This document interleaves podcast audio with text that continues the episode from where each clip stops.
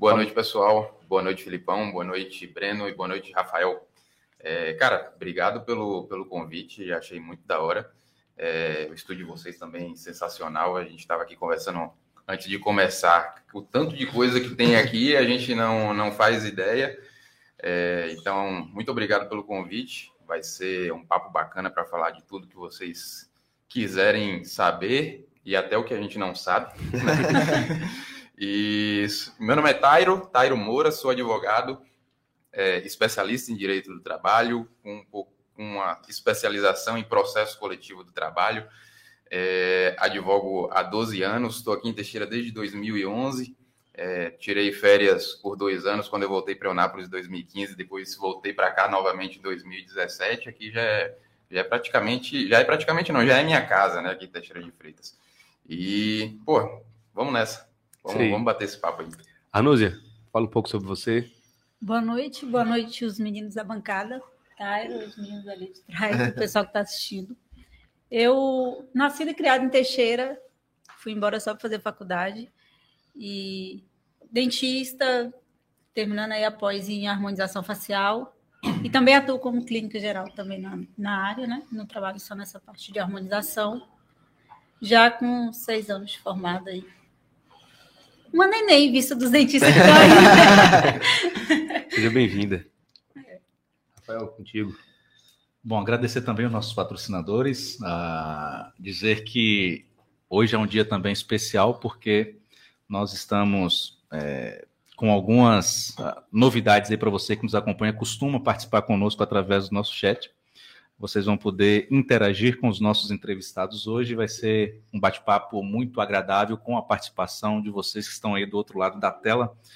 A Tairo é, é é uma pessoa já conhecida do nosso amigo Felipe. Felipe já nos passou aqui um feedback de como a gente pode e deve conduzir essa entrevista, mas como ele já até adiantou, a gente vai falar até do que não sabe, porque gostoso da vida é da pitaco também.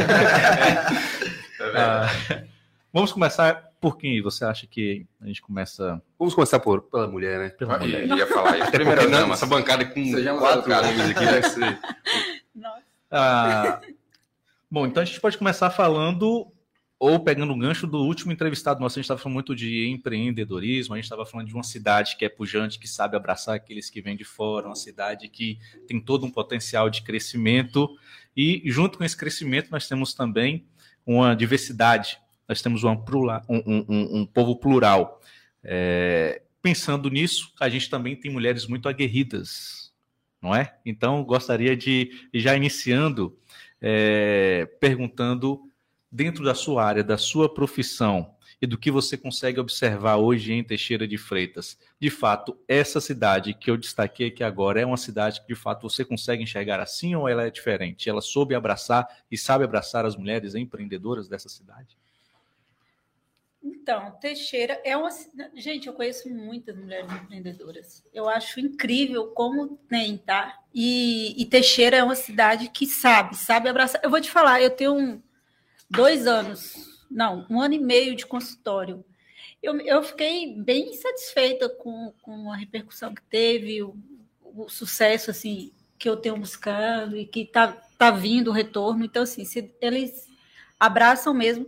E eu, eu, eu Arnuz, eu conheço muitas mulheres, né? Que estão nessa parte de empreendimento, elas estão indo aí com todo o sucesso do mundo. A gente conversa muito, inclusive, quando reúne, assim, tem as meninas que têm lojas de roupa, é, a consultório odontológico também, que a gente conhece as dentistas, então a gente conversa muito sobre essa parte, sabe como está sendo assim. uma grande empreendedora que a gente conhece, a esposa de. Sim, Lídia Amor. a Lídia, ela veio, ela tá arrebentando, né? Fez um sucesso, Teixeira abraçou mesmo e tem essa admiração, assim, eu, eu acho que sim. Arnúzia, aqui em Teixeira, eu não sei se você faz parte desse grupo, tem um grupo de mulheres que que se reúnem para falar sobre empreendimentos, empreendedorismo. É, você acha, assim, como que se avalia essa união, né, que é, é importante para essas mulheres, até porque antigamente você, a gente via que os empreendedores eram mais do sexo masculino e hoje isso está é, tá bastante equilibrado. Quebrou, tabus, quebrou esse, né? esse, tabu, esse paradigma. Você acha que isso é importante, essa organização, essa união entre vocês? Eu conheço esse grupo, é, sou muito muito próxima de Tati, da, da New Time, ela faz parte desse grupo, ela já me convidou. Eu acho incrível. É, penso em participar, é porque eu ainda não tive tempo de sentar. A Tati tem uma, assim, uma agenda apertadíssima, mas penso em participar, acho que é necessário sim. Porque apesar da gente ter quebrado todos esses tabus, ainda tem outros ainda, ainda tem muita coisa para passar. E aí essa união que vai fortalecendo isso, entendeu? Uhum. Você acha que na sua área de dentista, é, tá focando bastante aqui na, na luz, mas nessa área de dentista, existe algum tipo de preconceito pelo fato de, de mulheres atuando, ou você acha que dentista Então, em área de saúde? talvez? Na minha área, é porque eu foco muito na parte clínica geral e harmonização. Na minha área, não. Uhum. Mas, por exemplo, se você fala de uma, de uma cirurgiã que é bucomaxilo, você vê muito pouco. Você vê pouquíssimas bucomaxilo. É uma área que você tem, eu, eu acredito que você tem uma certa visão mais machista daquele, daquele, porque é uma área mais complexa, ou que você precisa, na parte cirúrgica de consultório, que você precisa de uma força, que na verdade não, não é só força, é técnica. Eu conheço meninas excelentes de- na cirurgia. Eu amo cirurgia, por exemplo, eu adoro fazer cirurgia. Mas tem, tem sim algumas, na, em algumas especialidades, sim. Mas na sua área de harmonização facial, você não sente Não, isso? E olha só que coisa interessante. Eu tinha a sensação de que esse preconceito não existia, porque na minha concepção a mulher tem uma delicadeza muito grande para esse tipo de atividade, muito mais do que os homens.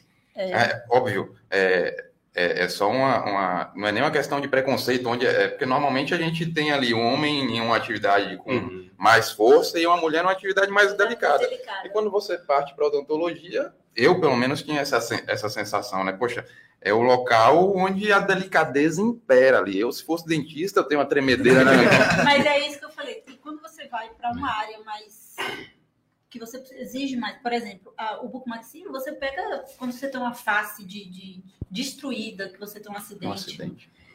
é o bucomaxilo que vai. No, no hospital, no- por exemplo, no regional a gente tem, acho que o doutor Alex e o doutor Ronald. É, meu primo Então, sofreu um acidente há quatro anos atrás, quatro, cinco anos atrás. É, na época não tinha disponível no, no particular. E aqui na região não tinha, eu resolvi do Espírito Santo dele. um buco. um buco. E aí, tipo assim, é um negócio muito delicado, porque assim, na, na época do acidente dele, Bem delicado. o maxilar dele tortou. Isso aqui dele, ó, ele ficou com isso aqui muito torto. E aí é só o Max mesmo pra. Até o nome é difícil de falar. É, eu, também- eu nem vou arriscar, não. Max. Uma- Bucomaxilo.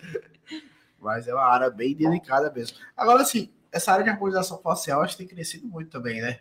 Cresceu, cresceu bastante. Principalmente na parte odontológica. É, eu tenho visto assim uma, uma adesão, e aí você pode falar com mais propriedade de, de muitos dentistas, né? E aí eu falar nível Brasil, aderindo nessa parte de, de harmonização facial, e, e para quem achava que só era mexer com dente, né? o dentista agora mexe também com estética. Então, é porque a odontologia eh, não é puxando sardinha para a minha profissão, mas se vocês pararem para analisar, passamos cinco anos da vida estudando cabeça e pescoço, nada mais. Então, tudo da gente é voltado para essa área. E aí eles começaram a perceber que a gente era apto a fazer essas coisas. Uma boca, a gente olha, detalhe, não estou diminuindo quem faz harmonização e não é cirurgião dentista. Eu estou falando da minha área, e da minha profissão. Então a gente olha com muito mais cuidado, com delicadeza, onde passa cada artéria, nervo, porque dá muito BO mesmo. Entendi. É, mudando um pouco o foco, foco um pouco mais agora numa área que, particularmente, eu também estou inserido, cara, de advocacia. é, Não parece o Rich, mas nem fazer o tudo. É. né? doutor, eu sou advogado. Tem OAB, tem OAB, tem tudo. Inclusive, hoje, por incrível que pareça, coincidência ou não, completa um ano que eu estou no mesmo escritório que Tyler. Tyler é meu chefe, para quem não sabe. Parabéns. Ah, Por isso você tá tremendo. Tá Tá explicado o convite. Obrigado, né? Tá A gente explicado consegue mais um ano lá. Mas assim, falar um pouco mais de, de advocacia, um pouco de empreendedorismo na advocacia, porque antigamente a gente tinha esse conceito de escritórios particulares, individuais, e hoje a gente percebe que muitos escritórios se tornaram, se organizaram, e são gigantes. Hoje Tário representa um dos escritórios que são um dos maiores do país, mais respeitados do Nordeste, então é um escritório enorme. Se puder falar um pouco sobre como que é essa área da advocacia, essa área do advocacia empresarial, no caso de vocês, né? É, cara, a advocacia tem mudado bastante nos últimos anos, né? É, a gente saiu daquela advocacia clássica de escritório todo na madeira, quase que escuro e etc. E a gente tem escritórios completamente modernos, a atuação dos advogados hoje é completamente diferente. A gente saiu daquele direito completamente rebuscado, onde o cara, na hora de falar, vem, sabe, vem de paletó e gravata e, tipo, olha, gostaria de dirigir-lhe por, por obsequio a palavra para Vossa Excelência. Não, cara, isso está mudando, então a gente tem um direito muito mais dinâmico, o acesso à informação das pessoas é, é muito maior. Então, antes o cara dependia do advogado para saber como é que está o processo dele. Hoje ele tem hoje ele tem um código, vai lá e acessa o próprio processo, sabe, sabe o que está acontecendo com o processo, e aí a advocacia se viu é, na necessidade de mudar. E esse dinamismo, essa necessidade de atender os anseios do povo, hoje a, advocacia também virou um empreendimento, né? Naturalmente, a gente está lidando ali com vida, com dinheiro, né? Que são os bens a serem, básica, um dos bens básicos a serem tutelados ali pelo, pelo direito. Então, assim, a gente tem um empreendedor, uma, uma veia empreendedora muito forte na advocacia hoje. Então, os escritórios precisam pensar em marca, precisam pensar no, no seu perfil de atuação.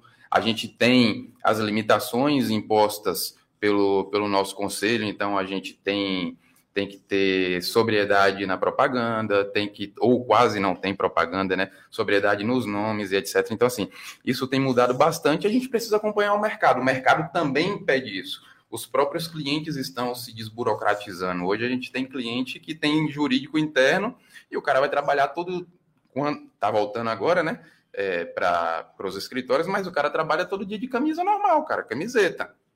Os caras já, já abandonaram a camisa social, começaram abandonando, abandonando o paletó, depois abandonando a gravata, camisa social. Hoje o Filipão trabalha de camisa assim, ó. É, verdade. Tem tempo que não tem. É.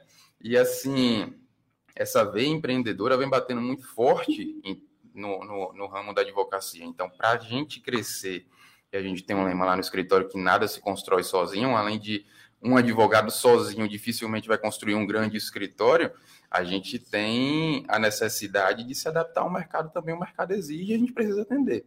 Eu sou formado também em advocacia por suítes. Por suítes? Ele falou tão sério.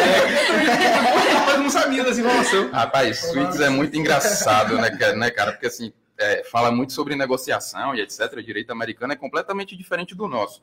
Mas a forma como, como o seriado é construído é, é muito legal, né? Tipo, Fulano, eu tenho uma proposta para você.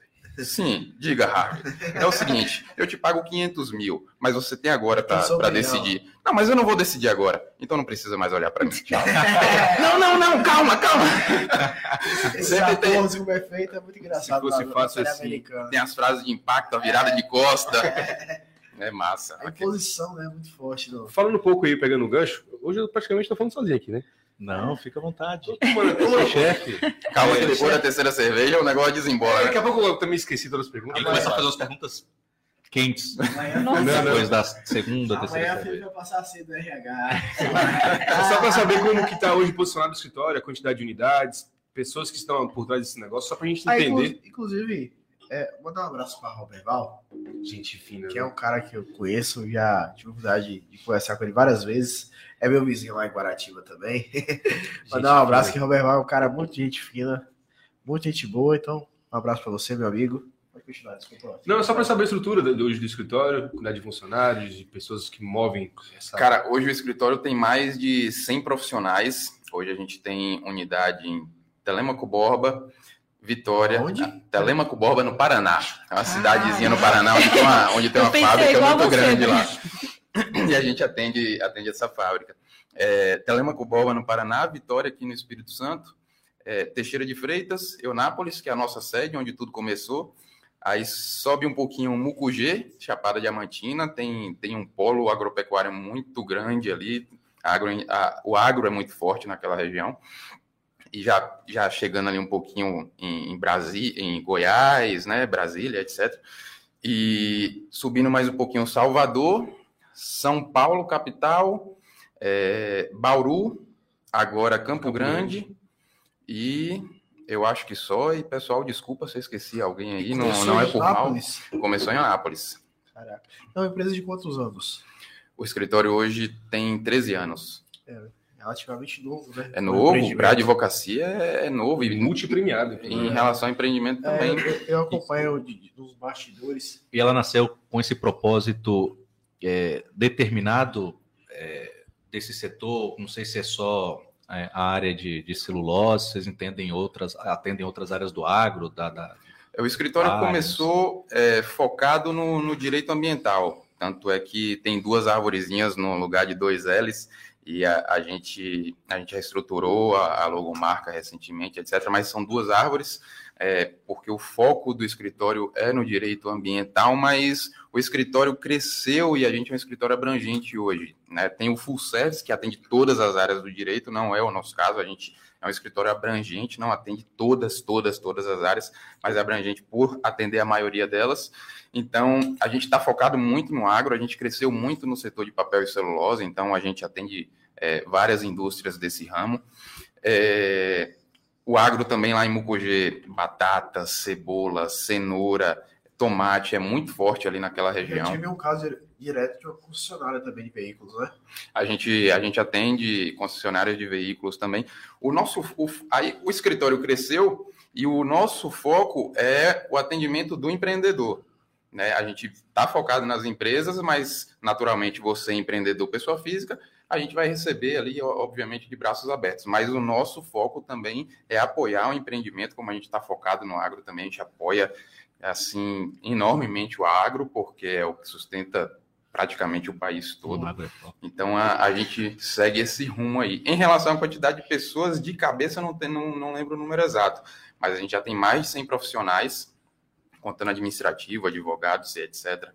Dando um, um passo para trás aqui na nossa conversa, é, mais de 50% do nosso quadro é feminino, inclusive.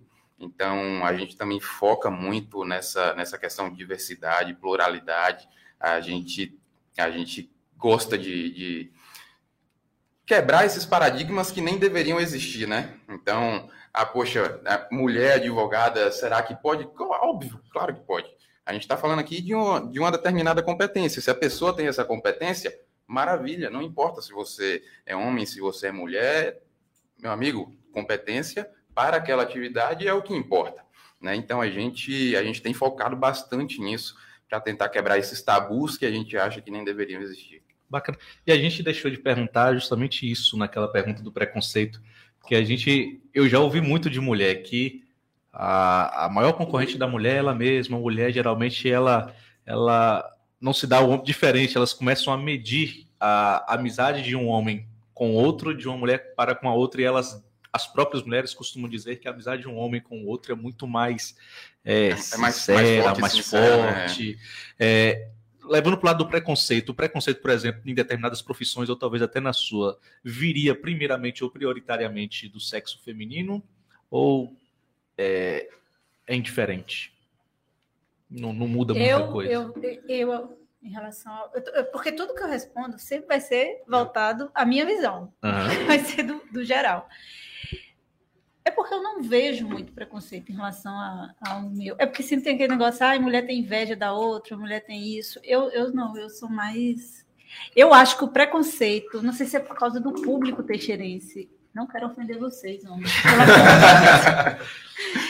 Hoje eu vejo muito maior em relação aos homens dos homens em relação às mulheres do que de, o que eu estou vivenciando, do que mulheres com mulheres, entendeu? Eu tenho vínculo com, com um círculo de mulheres assim empreendedoras, é, digital influencers, então, e a gente sempre está se apoiando. Por exemplo, uma me ligou hoje e falou: Amiga, lembrei de você para a gente fazer uma ação legal no seu consultório. Então, eu tenho muito essa, essa questão. Eu não, vi, não, não vivi nenhum tipo de preconceito em relação às mulheres, mas homens têm.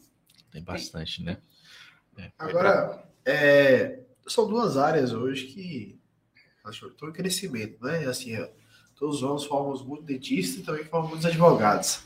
Né? Eu sou mais da área do, do empreendedorismo e aí, assim, eu imagino que, eu sempre falo, eu já atendi alguns dentistas também, é, e, consultoria e tal, eu vejo que há um desafio tanto para o advogado quanto para o dentista hoje no mercado, né?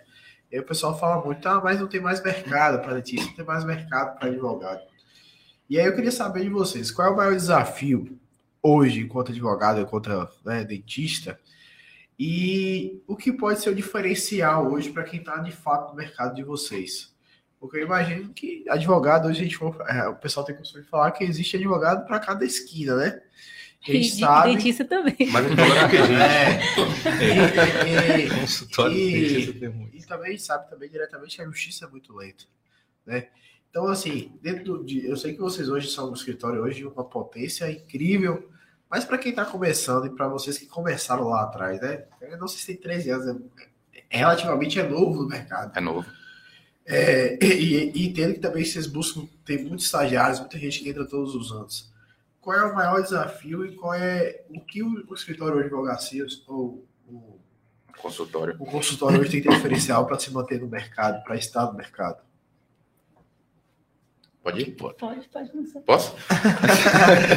é, cara, de fato, a gente tem uma grande quantidade de faculdades no, no mercado, muitas pessoas formando a AB. Aí vem a discussão se, poxa, deveria existir ou não prova da OAB, mas qualquer coisa a gente volta nesse assunto depois. Mas é, ainda tem um filtro né, em relação à prova da OAB, mas a gente tem muitos advogados chegando no mercado da forma que a gente chegou também há 13 anos.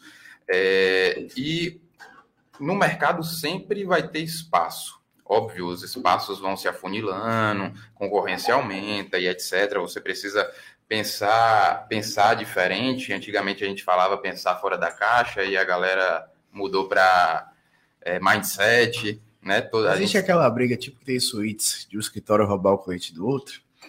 Cara, é, é concorrência, né, cara? É concorrência. Então, é, a, o escritório precisa sempre correr atrás de prestar o melhor serviço para conquistar aquele cliente ou conquistar mais processos daqueles clientes. É, grandes empresas dificilmente trabalham com um só escritório. Né? Então, se a gente pegar uma, uma, empresa, uma empresa de nível nacional, uma, sei lá, uma montadora, alguma coisa assim, é, polos em vários locais do Brasil, dificilmente ela vai ter um escritório só para atendimento, normalmente elas pulverizam, isso é normal. Então você tem ali uma concorrência interna onde você se vê obrigado a prestar, prestar um serviço melhor com um custo mais baixo, o que não quer dizer que é, um, que é um custo predatório, inclusive, mas essa concorrência vai existir, né? Então, assim, a gente sempre vai ter muita gente no mercado, mas é, e puxando a sardinha um pouco aqui para a minha área, é, direito do trabalho, que normalmente também tem muitos profissionais, é, o direito do trabalho antes de 2017, que teve a reforma trabalhista, antes de 2017, o direito do trabalho era visto mais ou menos como aquele direito onde o cara, ó, processo, justiça do trabalho é a única que anda, né? É, então, vou, vou correr ali no, na Justiça do Trabalho, pego um cliente aqui, outro ali, faço um acordo. Um dos princípios da Justiça do Trabalho é solução, solução dos conflitos através de um acordo. Então, vou, corro ali, faço um acordo, às vezes preciso ouvir uma testemunha, etc., quando não tem acordo, mas Justiça do Trabalho é tudo mais fácil, porque também tem a informalidade do, do, do processo do trabalho. Mas, cara, de 2017 para cá, é, não só por conta da reforma trabalhista, mas por conta do mercado que foi exigindo também, é, a gente não tem mais espaço para esse cara que estava ali no cível e vou arriscar um processo do trabalho, o cara do criminal que vai arriscar um processo do trabalho, porque está muito especializado. O cara que chega para fazer uma audiência de processo do trabalho e não é da área, ele vai tomar umas duas rasteiras, porque acontece tudo muito rápido numa audiência de processo do trabalho.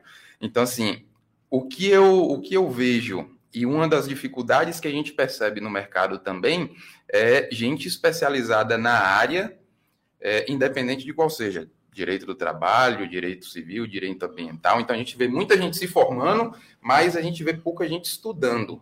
Então, a galera que passa ali na faculdade, no banho-maria, vai rolando, não sei o quê, faz uma final e balela daqui, não sei o quê, Miguel Cara, o mercado não vai absorver essa pessoa, porque a galera está exigindo muito conhecimento técnico especializado. Então, assim, vai ter muita gente, vai ter muita gente reclamando que não tem espaço, mas tem muita gente também que está ganhando uma, um, um, bom dinheiro, ou então tem bons cargos em empresas, em escritórios, porque o cara tem conhecimento, o cara estuda, o cara sabe o que está fazendo. Então, acho que seguir esse, esse caminho do conhecimento é, técnico, da especialização, é, é uma boa via para se dar bem, né? Mas, óbvio que não é só isso, não, não existe fórmula mágica naturalmente, mas atendimento também é ponto primordial, né? Você atender bem o cliente, o cara se sentir seguro com o que você está fazendo, com o que você está falando, com as estratégias que você dá para ele, com os riscos que você que você explica para ele, o cara precisa se sentir seguro com isso. É o atendimento do cara te ligar, você atender não tem mais espaço para aquele advogado que, olha, dá uma ligada para minha secretária, veja o dia que tem agenda disponível para você e eu não, talvez ceda 30 minutos. É, cara, relacionamento tete a tete, não tem jeito. É cara a cara, ligação, telefone. Não tem mais espaço para aquela advocacia antiga. Que bacana. E lá, fala aí, como é que é um pouco desse segmento dentista? Tem tem, tem. boca para estar de dentista mesmo? Tem? Gente, tem, tem. a linha de raciocínio é a mesma. Você muda agora para direito para odontologia. Você tem que seguir essa mesma linha. Você saiu, não é só isso. Você está mexendo com, com a pessoa que está ali confiando em você. Em um consultório odontológico, é, tudo bem que a gente trabalha com harmonização, a gente mexe com sonhos. Então, você trabalha com clínica, você está mexendo com um paciente que pode chegar lá com dor. Então, você tem que estar tá sempre não adianta, não tem fórmula mágica. A concorrência está aí? Tá. É, quem está chegando agora, igual eu falei, ah, eu tenho seis anos formado em vista dos, dos, profissionais. Tem gente que tem 20 anos, 30 anos, né? É, tá aí, mas você tem que estar tá se atualizando, correndo atrás. O paciente, quando ele chega, eu mesma, eu, eu, eu abri meu consultório. Até hoje, o paciente, a relação dele é direta comigo. Eu ainda não consegui desvincular o meu número pessoal do consultório, porque eu gosto de fazer uma cirurgia, e aí, como é que foi? Como é que tá o repouso? Tá assistindo alguma coisa? Então, isso vai te diferenciar. Você estudar, você mostrar que sabe, você ter total domínio e passar total segurança para o seu paciente. Se você conseguir fazer isso, você pode ter certeza que você vai ter um sucesso, independente da carreira. Se você demonstra segurança no que você está fazendo, no que você está falando, você vai ter sucesso. Claro, você está vindo aí, na, na Pitágoras está vindo turmas e mais turmas de direito, turma de odonto. E a dica aí para os meninos que estão chegando nesse mercado, vai ter concorrência, mas você tem que ter seu diferencial, que é justamente essa que E aí eu bato falou. num ponto que eu sempre bato quando eu converso com um profissional, principalmente da área de serviços, que o diferencial ele não precisa ser o preço. Não. que é o que a maioria quer praticar, e isso prostitui o mercado, né? O diferencial está de fato agregar o valor, e esse valor, como você falou, do atendimento, né? E aí, tem o repouso, dessa assistência, tudo é. isso faz diferencial. O paciente hoje, manda mensagem para mim no domingo. É, e hoje eu vejo a dificuldade de muitos profissionais que estão no mercado, e é por isso que eu provoquei um pouco disso, que eu vejo o diferencial deles que é buscar somente o preço, né? E o preço não é o diferencial. Né? Na verdade, você tem que entregar mais valor para que seu preço também é elevado. Né? Essa é um pouco da lógica do mercado. É. Eu mesmo trabalho muito com, com, com a questão de a questão de valores, mas não abusar do valor e da qualidade. Então, quando você está indo lá no consultório, você tem dois tipos de consultório odontológico hoje em dia, né? Aqui em Teixeira, principalmente. Ou você tem aquelas clínicas, né? Não estou falando mal, pelo amor de Deus. Mas você tem as clínicas populares e você tem os consultórios odontológicos mais pessoais, né? De, de, de pessoas, de dentistas, de profissionais mais. Só de outros né? é. né? Vamos dizer assim. então, assim, você tem que ter. Um, é, você tem que ter um cuidado, é só o porquê. Por que, que, é, que é tão em conta? O que está mudando? Porque às vezes é só isso que, que o, o, o paciente chega para mim e pergunta, faz esse questionamento. Mas você tem que ter também o cuidado de explicar o porquê. Você tem que dominar o, o assunto e saber do, explicar ao paciente por que está tendo essa diferença, entendeu? Eu acho e aí importante... eles, e eles pagam. Desculpa, desculpa. Eu, eu, acho importante essa, essa clareza, porque se a pessoa pensa, poxa, por que, que eu pago mais barato nesse daqui e no outro pago mais caro? Às vezes não é só pelo nome, seu nome, o local que você está inserido, mas é o produto que você usa, é a qualidade, se você vai por exemplo, talvez isso não aconteça, mas você vai reutilizar uma coisa que não poderia reutilizar, um é, equipamento que está quebrado, falta de manutenção. Então, isso tudo a pessoa tem que analisar na hora que está pagando, porque às vezes é um, é um barato que, Que sai, Sai caro. sai caro. Não, e na hora do serviço, assim, a gente tem que, de fato, tirar um pouquinho da, da visão que a gente às vezes tem muito essa visão de interior, né? Ah, tá cobrando caro porque é careiro. Porque existe um valor agregado em cima do serviço. né? Exatamente. Então, assim, não só pelo, pelo, pelo talvez a qualidade do material, mas a qualidade da própria prestação do serviço, né? Então, assim, hoje a gente sabe que tem dentista, tem, sei lá, advogado, tem que ganha reais, tem que ganhar um milhão. E pegando esse gancho, Breno, é, foi até importante você falar sobre isso. Eu, eu percebo muito na área, na área que eu atuo, na área da advocacia, quando as pessoas começam a ser inseridas no mercado, elas não têm muito noção do que, que se basear. Poxa, eu me baseio na tabela que a OAB prevê para cobrar, eu me baseio no que o escritório que eu trabalhava fazia. As pessoas não conseguem hoje, não só na área de prestação de serviço da advocacia, mas em, em geral, não conseguem medir, avaliar o que ela, gasta, que ela gastou, por exemplo, com o tempo. Ela demorou para se especializar nessa, né, nessa, nessa área. A demanda de, de trabalho que isso vai ter para ela conseguir chegar no valor. E o Que como ela chegou até esse conhecimento. Como que ela chegou nesse conhecimento e como o valor que ela vai cobrar, você vai compensar ela continuar fazendo isso. Eu Ó. pagaria mais caro para ter um estacionamento privado no ambiente que eu fosse Rapaz, atendido em Teixeira. Ai, não- Não, tô falando de atendimento Prime. Atendimento Prime, por exemplo, a gente está falando de preço. Meu de consultório custo. sempre tem vaga, viu? Tem, Pois é. tem vaga. custo. A gente paga pelo atendimento Prime também. Não quer dizer que o Prime tem que ser caro, mas é um, é é um algo a mais que, por exemplo, talvez você possa pode até cobrar o mesmo valor. Mas a diferença é que você Mas vai você conseguir agregar mais agregada. clientes, você Sim, vai conseguir atrair mais uma- pessoas interessadas no seu serviço. É um tipo de atendimento que vale a pena. no mercado, principalmente na área da saúde. Que não. Tô falando casos e casos, tá? Não, não, Cara, não, mas vou é- te É julgar. interessante porque a gente, a- eu vou- ultimamente, a gente tem que fazer a ressalva em tudo, Sim, né? é. Ó, não. tem, a- tem as clínicas, ó, pessoal, não tô falando mal, tem as clínicas tem que- populares, Mas tem que fazer a ressalva. Hoje, hoje tá, tá. Da, visão de administrador Hum. que eu sou formado, do que eu acompanho de algumas pessoas que eu já atendi, e já passei dos encontros, e a gente conversa muito sobre isso. Inclusive, agora tá tendo até um grupo, Não, não daqui, mas é fora, é online, com algumas pessoas da área da saúde. Qual a dificuldade?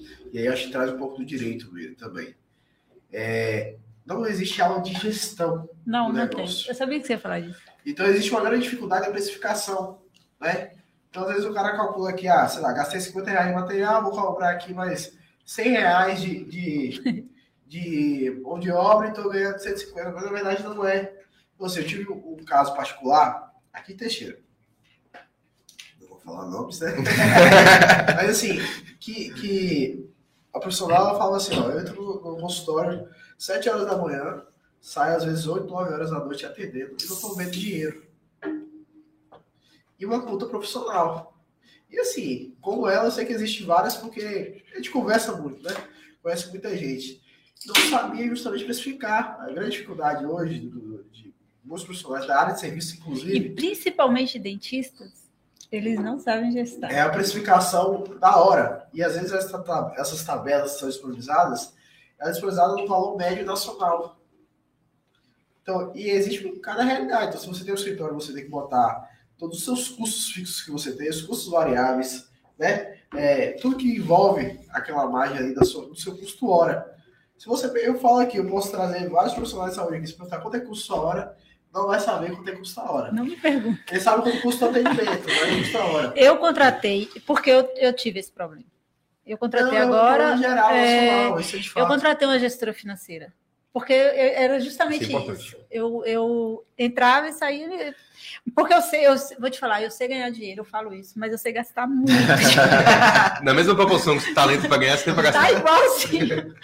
E aí eu contratei e hoje tem uma pessoa comigo que ela é maravilhosa e aí também contratei uma gestora financeira porque eu falei, eu quero entrar e trabalhar. Eu não quero. Mas é de fato Entendeu? isso, porque de fato o profissional, tem- às vezes, precisa estar é, focado do- do- na sua especialização do seu serviço e deixar profissionais como eu que façam essas coisas. Agora, cara, é, veja só. É, você falou que o dentista trabalha com sonhos, É. né? E quando a gente vai para a faculdade, a faculdade também trabalha com sonhos. Os sonhos dos alunos que estão entrando ali, de se formar e etc. E eu acho, praticamente quase ninguém entra numa faculdade para pensar em se formar e ser medíocre ou menos que isso. Pô, sempre é o sonho. Cara, já pensou se meu escritório cresce para caralho, é, fica grande, meu consultório cresce também, etc. Só que na faculdade a gente não tem aula de gestão. Tem não. Na escola, muito menos. A gente passa do 15, 16 anos do, do prézinho ao ensino médio sem, sem nada de gestão. Chega na faculdade, a gente não tem nada de gestão. E tá todo mundo querendo pensar grande. Não, porque eu vou, eu vou me formar, quero que meu escritório cresça pra caramba, quero Ganhar ter 10 várias mil unidades, quero ganhar X mil reais por mês. Ah, cara, você precisa ter gestão para isso e a gente não tem aula de absolutamente nada. E aí é aquele lance de pegar o avião, é, não é nem o navio de Teseu, né? O avião de Teseu. Você pega o avião e vai trocando peça no meio do caminho, aprendendo a mexer, aprendendo gestão enquanto trabalha para melhorar a parada. Que faz Assim- parte, né? Não, na verdade faz parte. né? Ah, faz parte. Isso- mas isso o em todas as áreas. A Na verdade, tem, empreender é isso. É você trocar as peças do avião decolando o tempo todo. É isso aí. jeito. Mas, assim, o, o problema é que o, o básico do básico de gestão, a gente só vai começar a entender o que é e o que precisa quando o pau já tá quebrando. Sim, Você começa tem a quebrar fala, cara. caralho, Perder dinheiro. é, pô, eu tô perdendo dinheiro, onde que eu tô, onde que eu tô perdendo, onde que eu tô deixando de ganhar, o que, que custo que eu tenho que eliminar, etc. É porque Você se a gente fosse colocar os isso países em uma- um tiro de largada ali, o Brasil com outros países, a gente sofreria para acompanhar. E não é porque está instituído assim que precisa permanecer assim, porque talvez a gente conseguiria dar um salto, sair dessa lentidão até alcançar o sucesso e, quem sabe, já chegar preparado para abocanhar esse sucesso e é, é, colocar o negócio para deslanchar de uma forma muito mais Muito prática. mais prática, com certeza. E aí, quando eu falo isso, quando você pega grandes empresas, é, você vê que, tipo assim, eles um raio-x de tudo, quanto é isso, quanto é aquilo. Quanto é... aquilo. Porque, por exemplo, é, quando a gente vai trabalhar acima de meta, a gente tem que saber é, basicamente esses custos. Por exemplo, se eu atender 10 clientes hoje, paga o meu custo. Então, a partir de, 10, de, de 11 clientes, vou começar a ter lucro. Então, você já trabalha mais em cima disso, né? Então, se eu atendo hoje tantos clientes, eu preciso de tantas pessoas para bancar isso, para bancar essa estrutura tem esse custo e tal. E essa noção mínima, né, vamos dizer assim, ela não é ins- instruída que devia ser instruída, né? E aí acho que é um grande diferencial quando alguém, como você contrata uma, uma gestão financeira, consegue jogar na frente, porque você sabe hoje quanto você ganha, quanto você precisa produzir para bancar, por exemplo. Se você viajar 15 dias, quem é que vai bancar a estrutura da sua empresa? Entende? Então você vai ter que tirar do seu próprio bolso para bancar, porque querendo ou não, é via prestação de serviço. E pode entrar no, nesse liquidificador que você estava falando da sua, da sua amiga. Tipo, cara, eu tô trabalhando, trabalhando, não vejo dinheiro. Talvez ela mantenha a vida dela, pode ser uma vida bacana, mas ela, se ela fala assim, se eu ficar doente, fudeu tudo. Sim. Eu Meu me- filho passa fome. Sou eu, não? E assim, não é não é porque ganha pouco, mas é porque talvez não tenha ali a manha da gestão Mas, na financeira verdade, da- dela é. mesma, da própria empresa e etc. E isso, na Mas aí- verdade, desculpa, Falar, isso não é nem só no empreendedorismo, não. A própria gestão financeira pessoal do, do nosso dinheiro, a gente não tem noção nenhuma.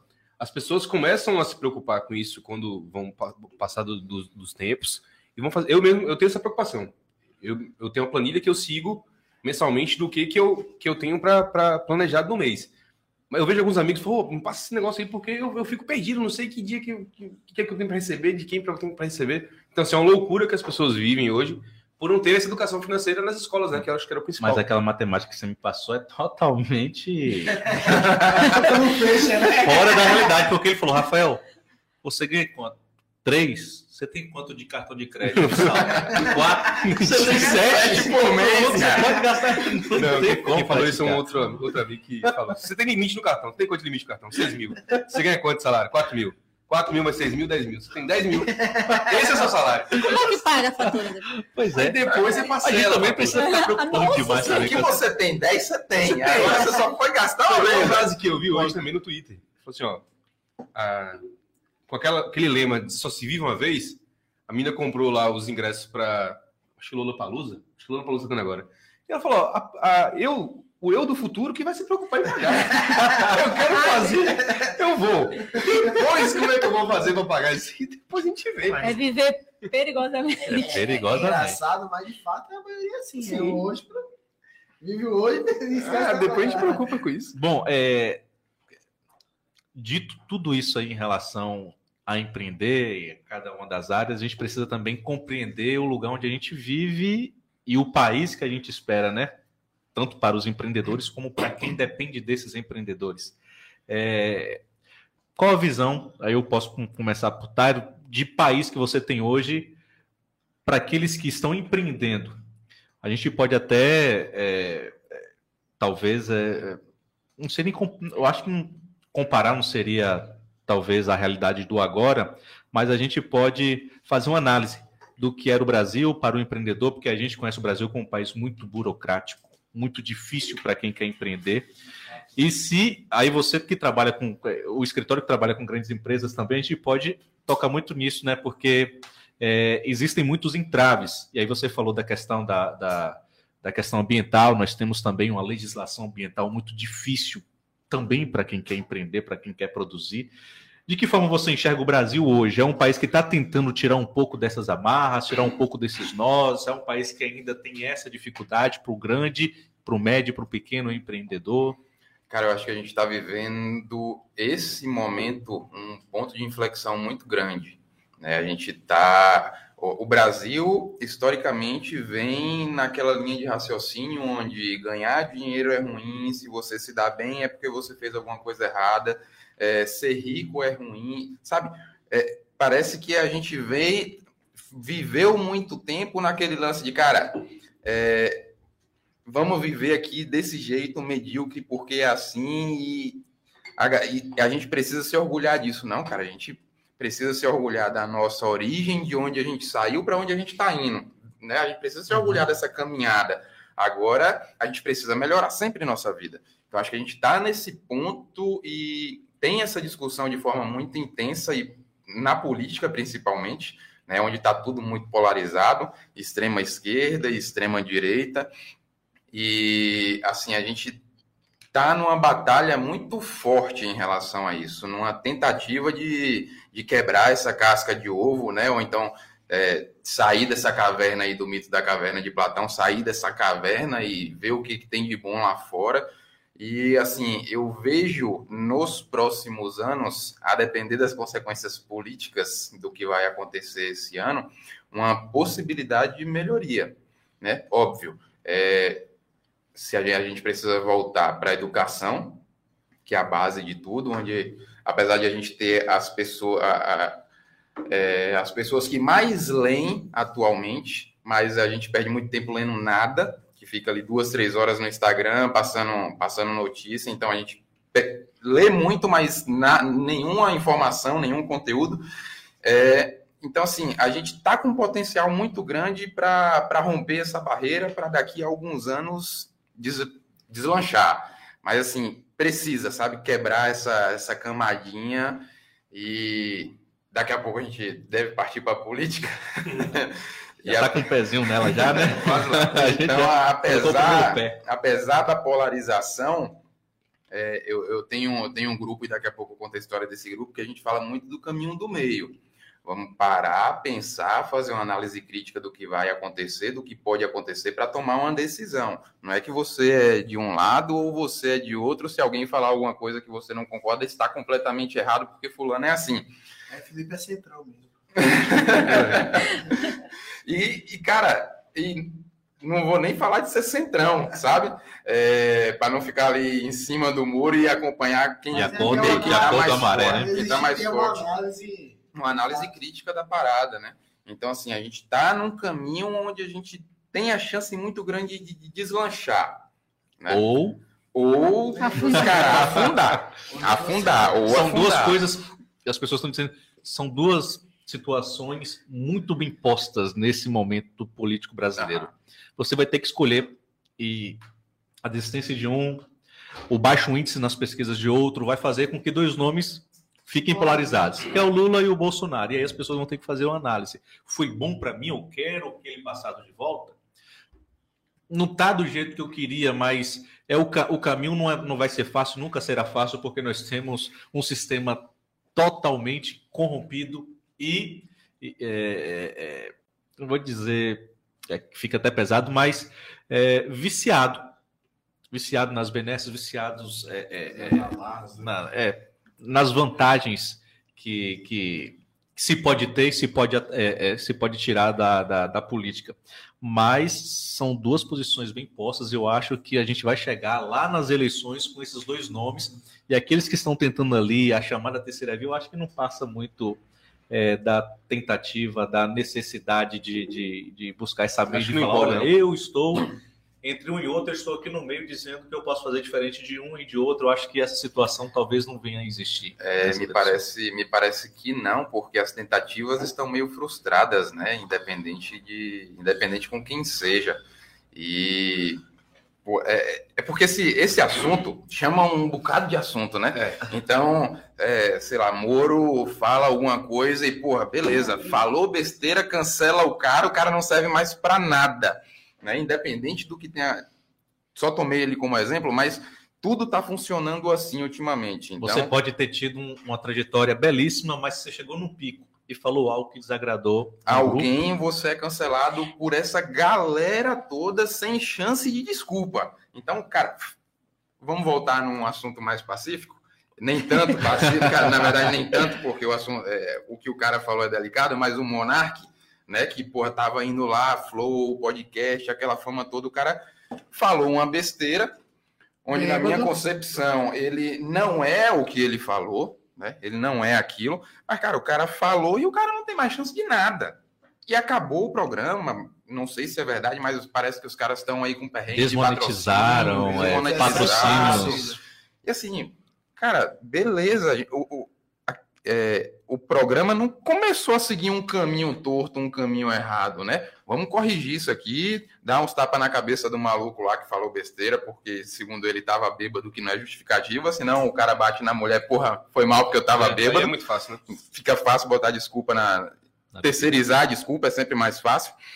Então, assim, a gente está vivendo nesse momento de polarização de absolutamente tudo, né? Ou você, se você, sei lá, se você é, pro-armas.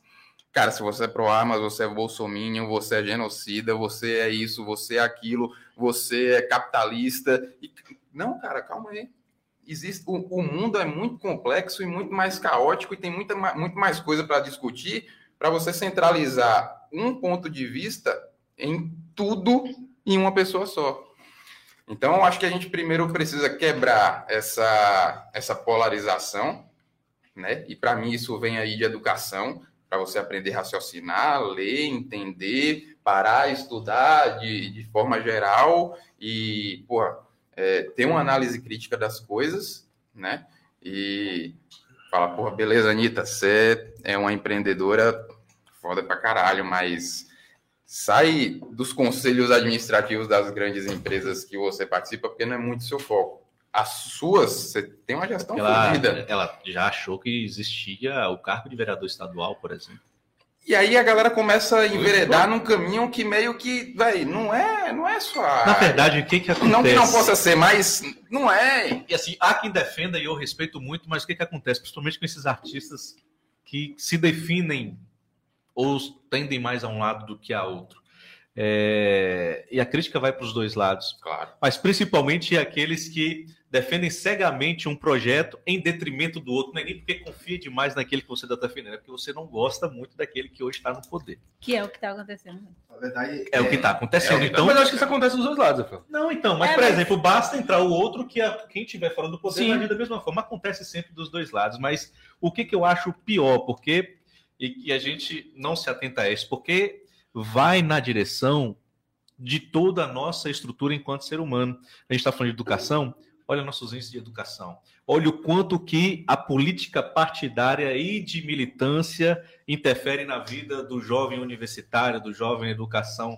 Hoje era, antigamente não era nem da educação básica, mas hoje está lá a criança em seus primeiros passos da educação já começa a ter ser inserido na cabeça dela uma política partidária, não é nem política em sua concepção, porque eu acho até interessante você é entender, mas a política partidária, eu acho que aí você já tira um direito do pai também ensinar o filho o caminho que ele seguiu lá atrás e continua seguindo até hoje. E é um assunto muito complexo. Complexo. E se a gente toca nesse criança, se já é complexo para pra, para os adultos que têm dificuldade de dialogar nesse sentido, imagine para uma criança que, cara, não faz ideia do, do que, que tá é política ou das outras coisas que estão inseridas nisso, né? E, é, e quando o artista, só para fechar, defende essas bandeiras ou esse candidato ou aquele outro candidato, talvez está defendendo mais o seu público lá atrás, que ela está preocupada, no fim das contas, é com o bolso dela, porque a militância, ou o público que defende aquele candidato é fã dela.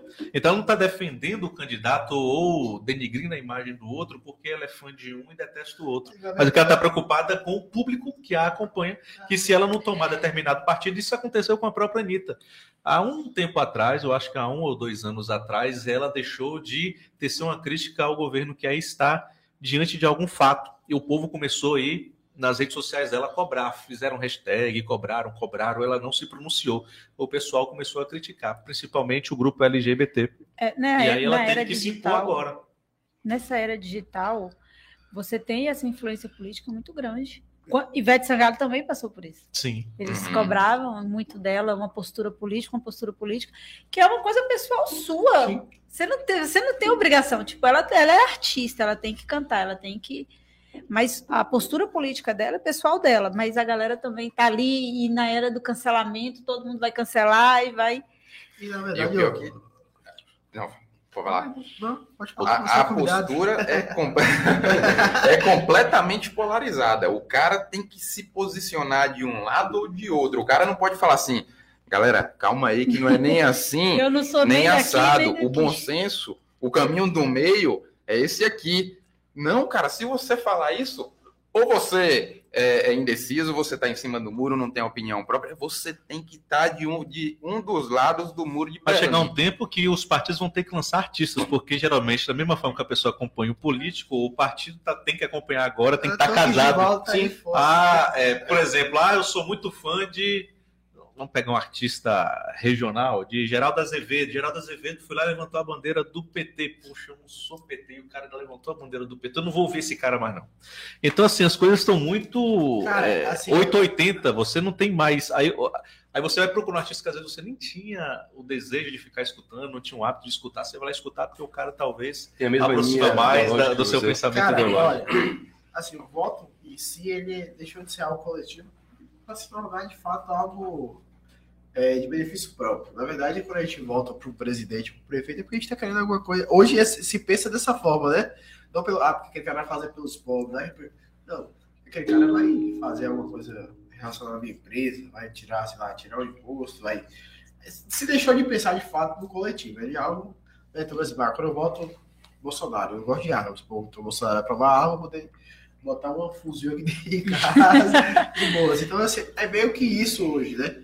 E aí, quando a gente traz essa questão de, de, de artistas, por exemplo, lá na loja, é, eu trabalho, eu tenho empresa de piscina, eu vendo né, cadeira de praia, caixa térmica, guarda-sol.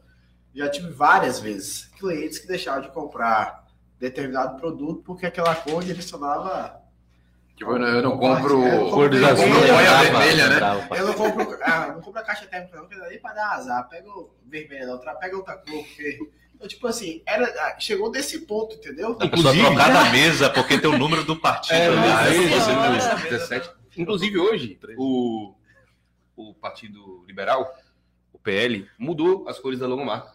A logomarca é azul com vermelho e tem os detalhes brancos. Eles retiraram o vermelho, agora é só azul com branco. Que é o partido que o atual presidente se filiou, né? É, é, então, assim, eu acho que nós vamos, que nós teremos uma eleição muito difícil esse ano.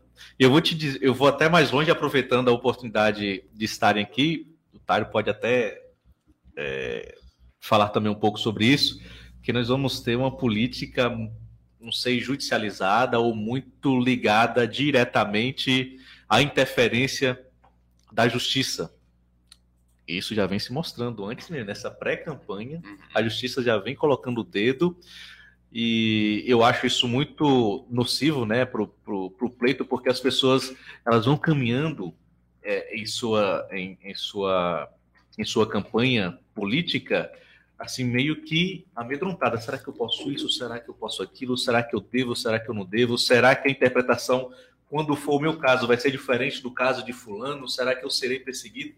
Então a gente está é, meio que apreensivo sobre o discorrer aí dessa, é, desse pleito, que eu acho que vai ser muito judicializado e vai ter uma interferência, é, eu não vou dizer é, uma interferência muito direcionada, mas é, creio que vai ter, vai ser bem tendenciosa. Bem tendenciosa. É, cara, assim, é, direito eleitoral nunca foi, nunca foi minha praia, mas a gente tem um sócio lá no escritório que já trabalhou e trabalha com isso. Ele fala, cara, época de eleição, quem está envolvido na política e advogado que está envolvido na política não tem vida. Não dorme. Porque é, as paradas são em prazo de hora, 24 horas, 48 horas, 72 horas, ou então, tipo, dois dias, três dias, e é tudo muito rápido. Você como, como o período é curto, então é, as coisas acontecem rápido, o seu prazo é curto, você toma ciência ali em cima da hora e a galera trabalhando ali desembolado, sem parar, dia e noite, dia e noite, dia e noite. É, o que normalmente a gente não, não vê, esses bastidores a gente não vê acontecendo, né? E eu acho que isso vai se intensificar muito mais esse ano, cara. Muito mais, muito mais, porque a gente está num ponto muito decisivo de seguir esse seguir um caminho em que a gente pode melhorar ou olhar para trás e tipo vamos voltar para lá porque tava ruim mas tava ruim tá melhor agora. que tá agora. melhor que agora o que é um, um, baita de um pensamento é isso que eu tô ruim medíocre, a, verdade, a né? discussão né? da política infelizmente no Brasil é muito rasa e as pessoas compram você tá falando que a gente lê muito um dedinho assim né passando a tela do no, no Instagram no, no Facebook a gente lê e acredita naquilo que a gente está lendo, a gente não se aprofunda em pesquisar, em, é, é, é, em ir a fundo é, diante daquela informação. Rapidão, e pior, a gente só lê manchete. Manchete. A gente, assim, né? A, a galera ninguém, lê manchete. É, ninguém e, abre mais e, e tira conclusão no... em cima da manchete. E vira notícia. E a gente que lida muito com informação, a gente sabe que a manchete diz uma coisa, muitas vezes o corpo Sim. da matéria diz o outro. Hoje, com, com o avanço da tecnologia, esse acesso rápido às informações, as pessoas se tornaram especialista de vários assuntos e especialistas rasos. Tudólogos. Tudólogos. Ah, é, famosos tudólogos. É, tu sabe de tudo. Você vai no Twitter, a pessoa fala sobre economia, futebol, é, é, aposta esportiva, é, marketing, comunicação. O cara fala sobre tudo. O cara é totalmente na área, totalmente diferente da dele, mas ele sabe de tudo ali através do Twitter, do Facebook, do Instagram. Não, e, e essa, essa discussão rasa, e a gente pode. A gente, você que lidar, inclusive, com com parte desse público de mídia, que são os digitais, a gente sabe que essa mídia tradicional, que a gente comprava muitas ideias, hoje a gente começou a. Peraí, por mais que seja rasa, ainda tem um, um grupo de pessoas que talvez faz até o serviço, mastiga praticamente e dá pronto para as é pessoas. Olha, você está pensando equivocadamente, não é assim. Você está falando de arma assim, assim, assado, você está falando de. É, é, você está falando de é, previdência de aborto assim, acessado, e não é por aí, é assim, assim, assim. Às vezes você entrega mastigado para a pessoa e ela ainda desconfia do que você está falando. Uhum. Então, tem um público que se atém, tem outros que tá pouco se lixando, que vai naquela onda de, ah, mas com fulano de tal, a gasolina era 3 reais, o, o arroz, a carne era X, era Y e tal. As pessoas se baseiam muito aquela situação. E se elas parassem um pouquinho para fazer conta, viria que não é, cara, a análise, assim, tô longe de ser um cientista político, né? Mas a análise desse tipo de coisa é muito mais profunda do que normalmente a gente está acostumado a, a, ver, do que, do que as notícias chegam para a gente, né? Então, é, o cara fala, pô, é, tá foda esse presidente porque a gasolina tá custando 8,50. Na época de fulano de tal, a gasolina era 3 reais. Cara, o mundo daquela época era completamente outro. A gente está enfrentando uma pandemia. Ah, mas a desculpa é pandemia. Cara, o mundo está sofrendo com tudo isso. Gasolina está cara no mundo todo. A gente está tendo uma guerra de Rússia e Ucrânia. E, pô, a, a, a galera não se preocupa em saber o básico, né? O porquê das coisas estarem acontecendo. Óbvio, tem todo o backstage aí das, dos trambiques políticos que a gente sofre também, que, que é foda. Mas a galera não se preocupa em parar e, poxa, deixa eu ver o que está acontecendo aqui. A gasolina tá cara, estão falando que é por conta de fulano de tal. Vamos ver como é que tá, né? A situação é só aqui? Não, pô. Na Europa tá caro, nos Estados Unidos tá caro, na- tá caro, a guerra tá foda. Rússia fornecia 12, 12, de 12 a 24% do gás para a Alemanha e a Alemanha resolveu boicotar a Rússia e agora vai ficar gás mais caro, vão utilizar mais Brasil, os fertilizantes, essas coisas. fertilizantes, e aí daqui a o quilo de cenoura tá 9 conto, velho.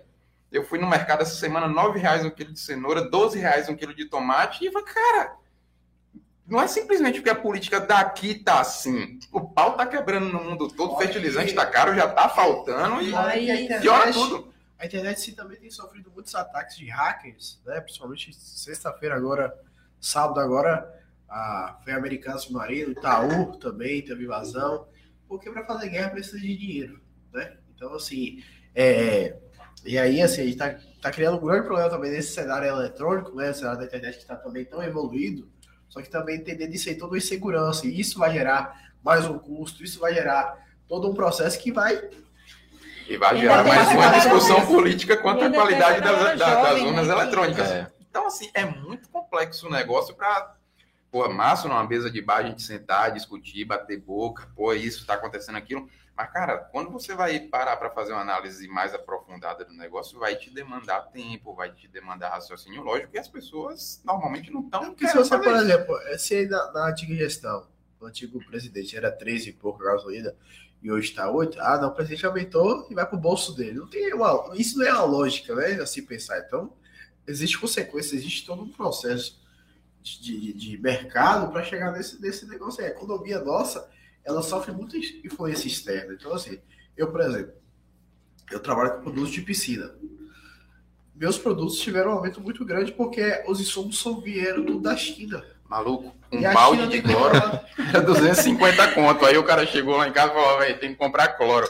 Aí eu falei, tá bom, quanto, ó, quanto tá? O bom tá 380. Eu falei, era 250 seis meses, cara. Você É trocou de marca? Não, é a mesma marca. Eu falei, caraca, como é que os pode insumos vêm da China, a China acaba segurando muita coisa, né? Aí tem um pouco da, da questão do dólar. E mais dinheiro no bolso das suas piscinas, né?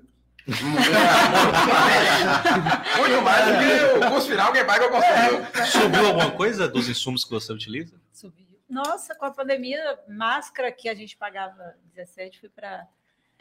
Chegou a 60, Caramba. Isso aí caiu para é hoje. quase 30 reais.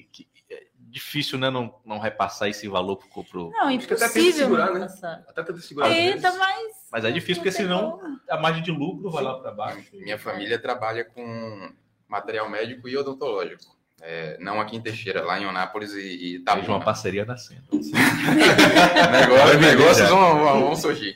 E, e, cara, eu acompanhei de longe, né? Mas é, conversando muito com meu primo sobre, sobre isso, ele, velho, uma caixa de luva, que óbvio, há muito tempo atrás a gente chegou a vender a R$ 9,99 por 10 conto, luva chegou a bater 50 reais, se eu não me 56, engano. tinha. 56, Quando 90 tinha, né? Quando pandemia. tinha álcool, pô, aí beleza, entra a questão de mercado, demanda, procura, Gente, etc. Quando estourou a pandemia, Álcool. dentista não podia atender. Sim. Porque não tinha. Então, pensa, a gente, é, o dentista, ele é, é um trabalhador autônomo. Ele tem que estar ali para ganhar o dele. Se ele não faz, ele não tem. E ele é péssimo administrador. A aula de gestão quase nisso. nisso. Ele é péssimo. Eu conheço vários, não estou falando todos, mas eu conheço vários que são péssimos. Eu estou me incluindo nesse meio. Então, a gente ficou sem trabalhar praticamente o quê? Ficou. Eu abri meu consultório no meio da pandemia. Ele ficou fechado ainda. Acho que a gente chegou a ficar uns seis, sete meses. E depois Nossa. só atendendo urgência e emergência, consultório fechado. E tudo aumentando.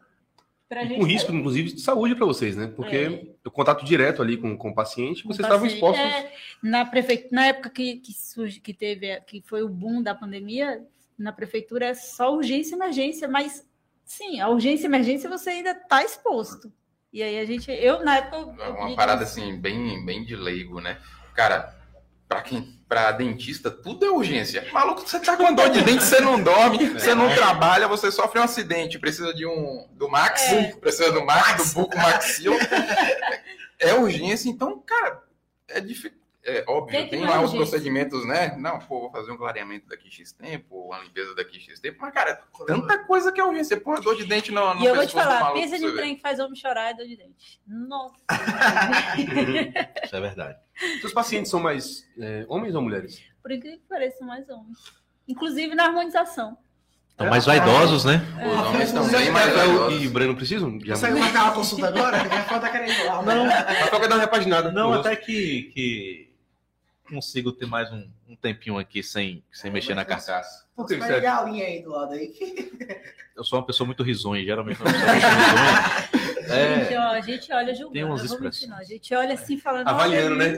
Eu podia fazer um negócio ali, eu podia ela deve estar na minha cara cheia de risco, tem que É. risco que vale assim, ó. Mas, caraca, o fulano ali, ó, uma mulher dali, outro ali, pô, tá derrubado pra Já caralho. assim, na foto era tão diferente.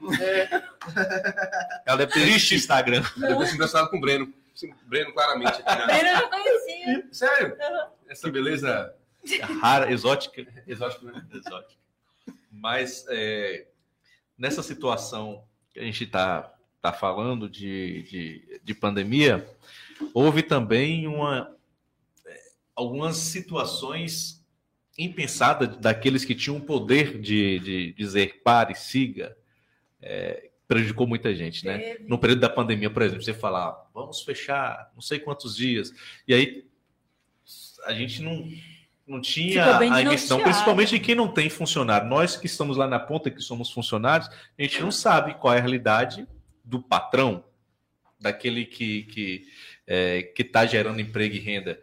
As pessoas ficaram paradas, a quantidade de restaurantes que tiveram que fechar, barzinhos que atendiam ao público, a gente não sabe o impacto. Segurar Cinema, as pontas. teatro. Cinema, teatro. Então, assim, foi algo necessário em alguns um momentos, impacto grande. mas assim, eu acho que faltou um pouco de, de compreensão ali, de, de, de, de moderação, até porque não você mandava fechar, mas você não tinha na outra Uma contrapartida. ali uma contrapartida à altura da, da para segurar as pontas. Mas sabe um ponto que eu, que eu vejo também? Assim, eu, eu costumo analisar esse, esse assunto pelos, pelos, pelas duas óticas. É, em que pese eu tenho minha opinião, mas era muito difícil para quem está ali para tomar aquela decisão, porque ele- nunca ninguém passou por isso. Você não sabia se você mandava fechar, se você mandava abrir. Se você manda fechar, aí o seu, sei lá, seu secretário de saúde fala assim, não, tem que fechar. Aí se você fecha, o secretário de economia fala, moço, tem que abrir.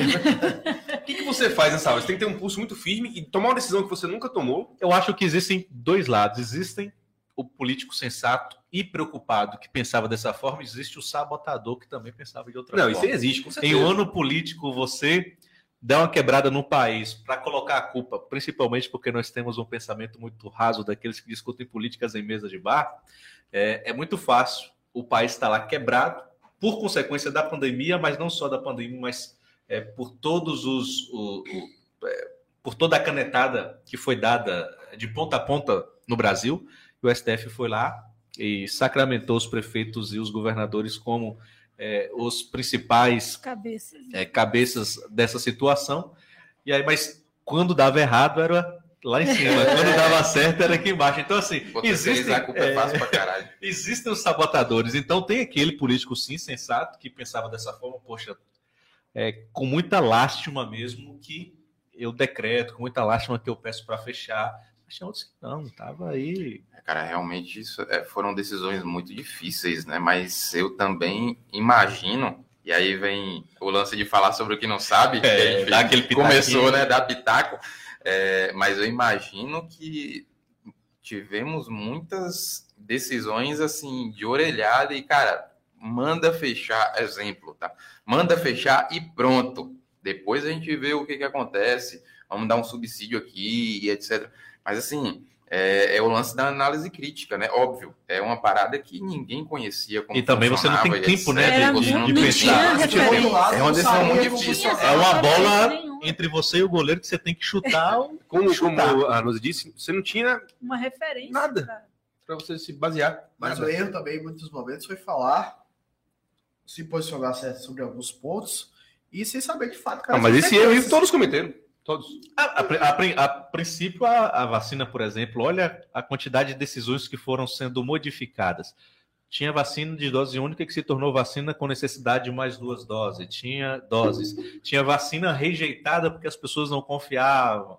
Que, no caso, até a própria Coronavac, as pessoas ficavam ali, ah, vai ter que vacina hoje no PSF, ficava esperando a vacina que elas queriam tomar. É nacional, não. É, nada é nacional presta. Vamos para importada. Então, assim, a, a, até essa situação gerou muita dúvida e, e, e muitas consequências para o brasileiro, porque se não fosse toda essa, essa falta de crença também em algumas fabricantes de vacina, talvez o número de vacinados estaria Mas até esse maior. problema da crença da vacina, quantos de nós aqui já fomos no posto, no, posto de saúde vacinar contra gripe, sarampo?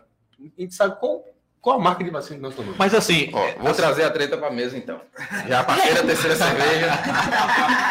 Só mais um pouquinho. a discussão, a- o, o, o ponto era a terceira cerveja, né? Depois da terceira o pau ia quebrar. Mas é, vou, vou, como diz o povo, lançar a braba. É, Felipe falou aí, ah, pô, a gente vai no posto de saúde e toma vacina, vacina de sarampo. É, pô, a vacina de sarampo demorou X anos de pesquisa, testes e etc. Cara, pitaco. Não é, tá longe de ser um assunto que, que eu entenda. Você entende muito mais de saúde do que, infinitamente mais de saúde do que eu. E agulha e. Eu- Nem se fala. Então, assim, normalmente. Caraca, toda hora eu tô batendo aqui, vou quebrar essa parada e vou ter que comprar. É, normalmente as vacinas demoram X anos para serem comercializadas, né? E demandam estudo e etc. A- o argumento que, a- que o pessoal trouxe foi o seguinte, cara, a gente está vivendo em outra época, a gente não está nos anos 80. As vacinas podem ser é, pensadas e fabricadas em um tempo muito mais rápido. Pô, mas beleza. É, a vacina a gente sabe que funciona. Pô, massa, funciona. Mas e as consequências? As consequências da vacina, em várias situações, ficou claro que nem os próprios fa- fabricantes sabiam, muito menos se, se responsabilizavam em relação a isso. Aí já tá. né? pra comprar. Então, assim, vou logo avisando, tomei a vacina, né? Porque daqui a pouco aí, ó, é bolsominion, é antivax, é, é genocida. Não, nesse- eu tomei a vacina, cara. Tomei a vacina, vamos lá, porque eu peguei essa parada, eu fiquei a um passinho de internar, na hora que a médica falou, velho, fique em casa sem fazer Só absolutamente nada. E. Não, e aí a médica me entupiu de remédio, inclusive contra Tomou, trombo- ah, você contra tomou, você tomou aquele, aquele kit, aquele coquetelzinho? Rapaz, o que o médico falava que eu suco de caju, O médico falou, feijão. você vai tomar 10 agulhadas na barriga, uma Uma. por dia. Eu tava lá, ó. Ela falou, uma de cada lado para não, pra não inflamar. Então, uma de cada... Maluco, eu tomei o que foi necessário. Beleza. Mas, cara, existe a preocupação das consequências em relação a isso, né? E aí, pô, é, também não, não vou de orelhada, vou ali, para não, não ter a profundidade de um pires, vamos pesquisar aqui alguma coisa, quem diz o que sobre tal assunto e etc. Até nisso a ciência foi polarizada pra caralho, Sim. né? É, e aí a, a irmã de, de, de um amigo meu, um dos sócios do escritório de Marcelão, ela, ela é ela é fodona pra caralho em, em infectolo, ela é infectologista, mora na Austrália, pós-doutorado e não sei o quê. Ela falou, cara, e aí, pô, desculpa se eu tô falando alguma coisa que você não falou, né? então é bom fazer a ressalva. Cara, é, ao que parece, as consequências meio que a gente ainda não sabe exatamente como que vai funcionar, tem que ter cuidado descobre, e né? etc. Um dia a gente vai descobrir. Mas descobre. No céu ou no inferno. Mas é aquela questão E aí- do cenário que a gente está vivendo. Sim, Entendeu? porque não existe, É, tipo, sim, só existe sim e não, só existe Só- presta ou é. não presta. Mas, assim, por exemplo, você, se você vê, se você já estudou as consequências da vacina da gripe, Uh-uh. da, do sarampo? Eu não, eu não leio a- as consequências do Roacutan, que eu precisei tomar uma vez, que é um negócio que te Que- mata em 10 Que tem dias. uma consequência absurda. Você já pegou a bula de um remédio? Eu Leu? já, que é já um parei livro. de ler. Então, assim, é, estudar a consequência, infelizmente, demanda tempo. A gente não tinha tempo. não tinha tempo. A gente não tinha. Eu testar, quase perdi minha mãe por Covid. A gente tirou minha mãe em UTI imóvel particular. Porque a é, se ficasse aqui em Teixeira, ela ia morrer. E quando ela pegou a Covid pela segunda vez, graças a Deus ela não sentiu nada. E se ela não tivesse assinado? Então, assim, o cenário não, não, não dava um tempo para a gente Pra gente a- pensar. pensar, entendeu? Se a gente olhar esse, esse- Eu tenho uma amiga que não vacinou até hoje. Eu conheço gente que também não vacinou até hoje. Ela está assistindo, inclusive. E assim, e, e- de fato é uma decisão difícil de ser tomada. Tipo, eu tomei a vacina e, cara, beleza. As duas doses ou uma dose? Vamos ver o que, que vai acontecer. Eu tomei a de dose única. E pior que Que precisou ser tomada novamente e que tem a é. terceira e que tem um reforço para preparar para E outra coisa, é o tá primeiro- chegar. é muito engraçado a forma como eles tratam a vacina, que, aqui, por exemplo, é reforço. Geralmente toma um reforço daquilo que a gente tomou antes. Não, você toma uma vacina de uma fabricante, eles estão te dando reforço de uma outra fabricante. E, cara, era assim, ó. Vacina tal, não não, mesmo fabricante, não. Sabe qual é? o primeiro que a vacina da gripe é desenvolvida Então. Não, cara, Não tem outra fabricante, é a desenvolvida por um a- único a- instituto. A empresa falava, vacina tal não vai Não. precisar de uma segunda dose. Vocês têm que concordar que a pandemia virou também uma briga política. Não, mas claramente virou. Né? Virou uma, uma, uma Na briga verdade, a política. pandemia virou política. Se lançasse ali, ó, achamos a vacina. E pronto. E não Não é tivesse internet, não tivesse Que o amigo de Felipe vai ser candidato a deputado. Influenciador, Ó, falando. A- vida que chegou, aleluia, presidente. lançou a vacina, vamos tomar. Eu mesmo, assim, gente- na bolha que nós vivemos, né? Graças a Deus, ninguém da minha família foi afetado gravemente. Ninguém ficou internado, ninguém teve nenhum problema desse. Se eu fosse um, um Brenda, negacionista, não, não você tá vendo. Se eu fosse negacionista, eu, eu tinha todo o respaldo e falou assim: o Covid não existe. Porque eu, particularmente, fui, fui pegar Covid agora no final, no final do ano passado. Então, praticamente passei ileso desse negócio depois de tomar as duas doses, tomei a terceira dose agora.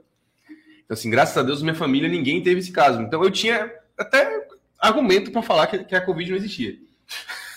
Nossa. Sério, não, mas se você analisar só no seu universo, na bolha que você vive, tem gente que, ó, por exemplo, a Arnuz, a mãe, Negacionista. a mãe dela passou. Quem já assim, teve, quem passou pela situação, ela leva muito a sério. Leva muito a sério, É, não é bonito, não. E eu que passei para minha mãe. Nossa, foi horrível. Não, isso é complicadíssimo. Então, e, e no caso da Covid, como você ia vendo os relatos nos noticiários, pessoas morrendo a cada dia, aquilo ali devia ser uma coisa louca no, no nosso psicológico, né? Para quem tá passando por aquilo.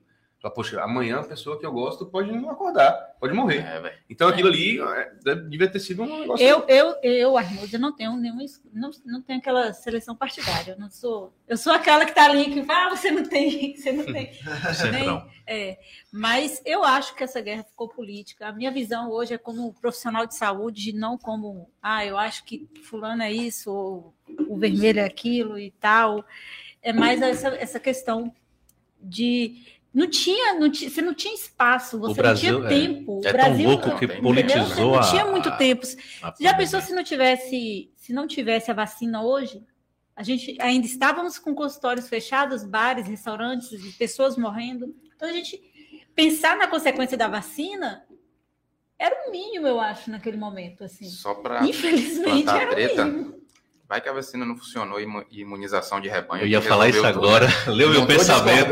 Mas Eu já ia é- perguntar lá se eu ia se ela só- acreditava na imunização de rebanho. Lucas já vai ficar tão satisfeito com alguém que concorda tanto com ele quanto o Tairo. Leu meu pensamento. Porque tem um lance, né, cara? que, Tem, assim, a- sim. muita gente morreu, infelizmente, isso aí a gente não tem como negar, isso é foda pra caralho.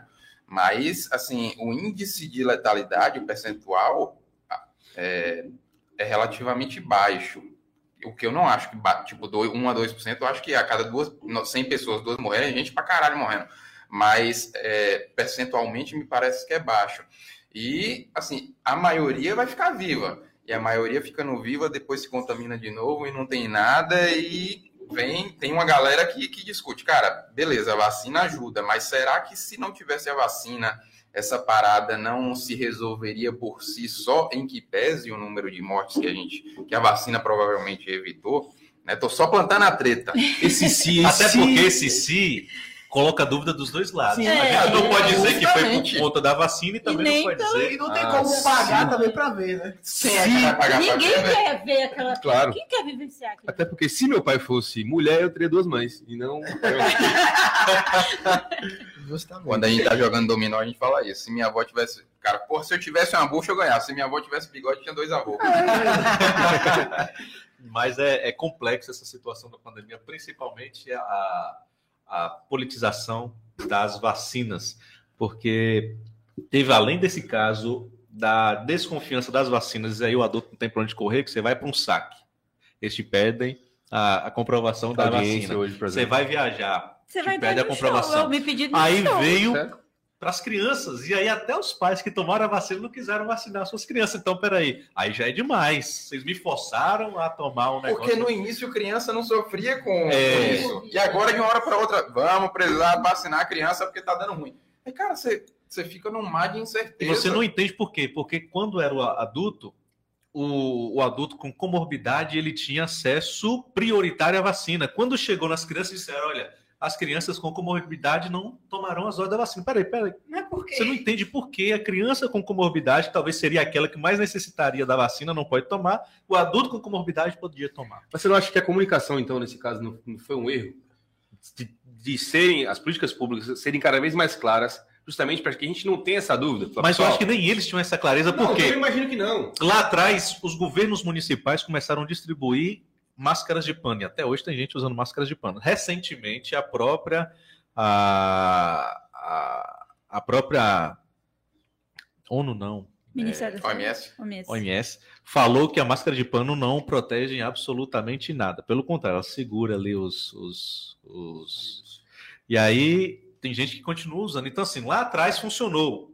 Funcionou. Começou a distribuir até para permitir que as pessoas conseguissem sair, porque na época ainda já estava faltando máscaras em alguns Sim. ambientes, as pessoas não conseguiam ter acesso Era a essas máscaras. Criaram. Então criaram um paliativo para as pessoas continuarem ali tendo o seu, é, o seu trânsito livre em alguns ambientes fechados, mas assim mudou de opinião de uma maneira muito célere, inclusive de opinião que é, de situações que já deveriam ter esse resultado há muito tempo. Uma coisa é você não ter tempo suficiente em relação à vacina, outra coisa é você saber se uma máscara de pano, uma máscara farmacêutica resolve, médica resolve ou Falando, não. Eu Protege ou não, na verdade. Uma verdadeira putaria foi aqueles decretos, principalmente o Teixeira. abre, abre, resolve, fecha. Sai três decretos madrugada. A gente, a gente ficou, como saiu muito decreto que influenciou nas, nas condições de trabalho, a gente estava operando lá no escritório em turno de revezamento, cara. Eu ficava com uma galera trabalhando à noite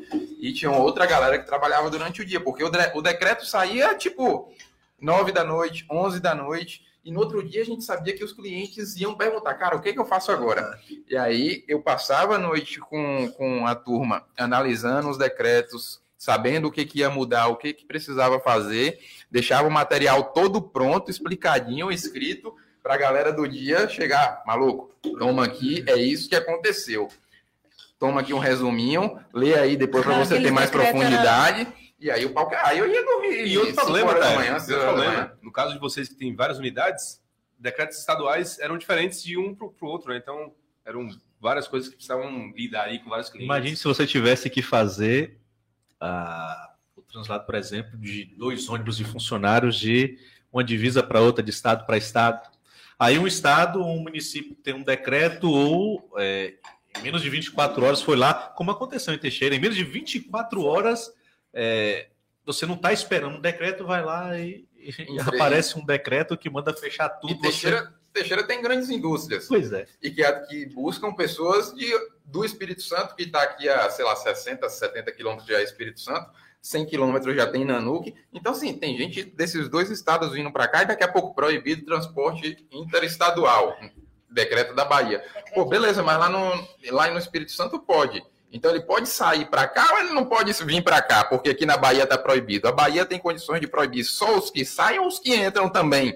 E, cara, virava uma loucura para você interpretar o que estava acontecendo. E no outro dia, cara, saiu o decreto. E aí, o que, que a gente vai fazer?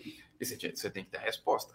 Nossa, é muito. É, Mas a gente é também, louco. gente, lançava aquele decreto, lançava no grupo dos dentistas, aí falava, os profissionais da saúde que fazem é, que âmbito de urgência. Mas e aí, os dentistas estão, estão dentro ou não estão? A gente pode abrir o consultório, era uma briga e só saía no. E era impressionante, só saía à noite. Não era? Você perdia um tempo. Só à noite. Só saía à noite. Só sai à noite, porque roda, o cara roda o decreto, assina o um decreto e ele, a, a imprensa nacional. É, publica a partir das sete, né? Divulga, na verdade, no dia e considera publicado no dia seguinte. Porque o que, que aconteceu? Alguns municípios avisavam, o prefeito chegava e, olha, é segunda-feira. Quarta-feira nós vamos fechar, nós vamos colocar um decreto fechando aí estabelecimentos noturnos, barzinhos, uhum. restaurantes e tal. Eles davam um prazo para a pessoa se preparar. Só que teve uma situação aqui muito complicada.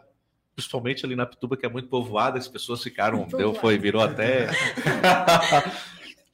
deu até mídia em relação àquilo, porque todo mundo se prepara, eu acho que nem só lá, mas os demais restaurantes se preparam. Você compra carne, você compra legumes, você compra verduras e tal, e aparece um decreto. O gasto, tudo gasto, perecível, né, cara? Quase tudo perecível. Então, assim, e às vezes o ato de um prefeito, ele chega ali, já chegou o papel na, Assim, às vezes é um ato até impensado, não teve tempo nem de pensar em assinar um negócio. E aí falta aquela orientação, prefeito. vamos tá... segurar, vamos deixar para. Está aliado com o governo e é. o governo disse que vai ser de tal jeito. E outra coisa, houve muito. Só que de recolher que ficava muito assim. Tá? O governo decidia sobre um jeito, o governo estadual, o municipal já se pensava de outro, e aí ficava. Com aquela decisão. Cada um, é, assim, o governo, o governo, o governo estadual nosso é PT. E aí vem a prefeitura, uma prefeitura de uma a determinada pressão, cidade que, que, é oposição, cara, mas não vou seguir Porque isso. Porque aí, aí o governador chega lá e fala: olha, então segue, a gente vai ter que deixar de enviar alguns recursos, de tocar algumas obras e tal. O prefeito fica numa situação muito difícil também de, de tomar algumas decisões. Foi o que eu te disse aquela hora. É difícil no, no lugar dele tomar uma decisão, porque tem muita coisa por trás. Eu acho que daqui 30 anos, o que vai estar no lugar do Fantástico e da Globo não, que sabe-se lá, né? O que vai ser tipo o Fantástico teve acesso ex exclusivo a documentos dos anos de 2020 a 2022 que revelam o escândalo da pandemia. Um ponto que eu vou já pensou? Um ponto que eu vou contar pro meu filho porque ele vai pesquisar isso quando ele tiver mais velho é sobre o sigilo que Bolsonaro lançou sobre o cartão de vacina dele.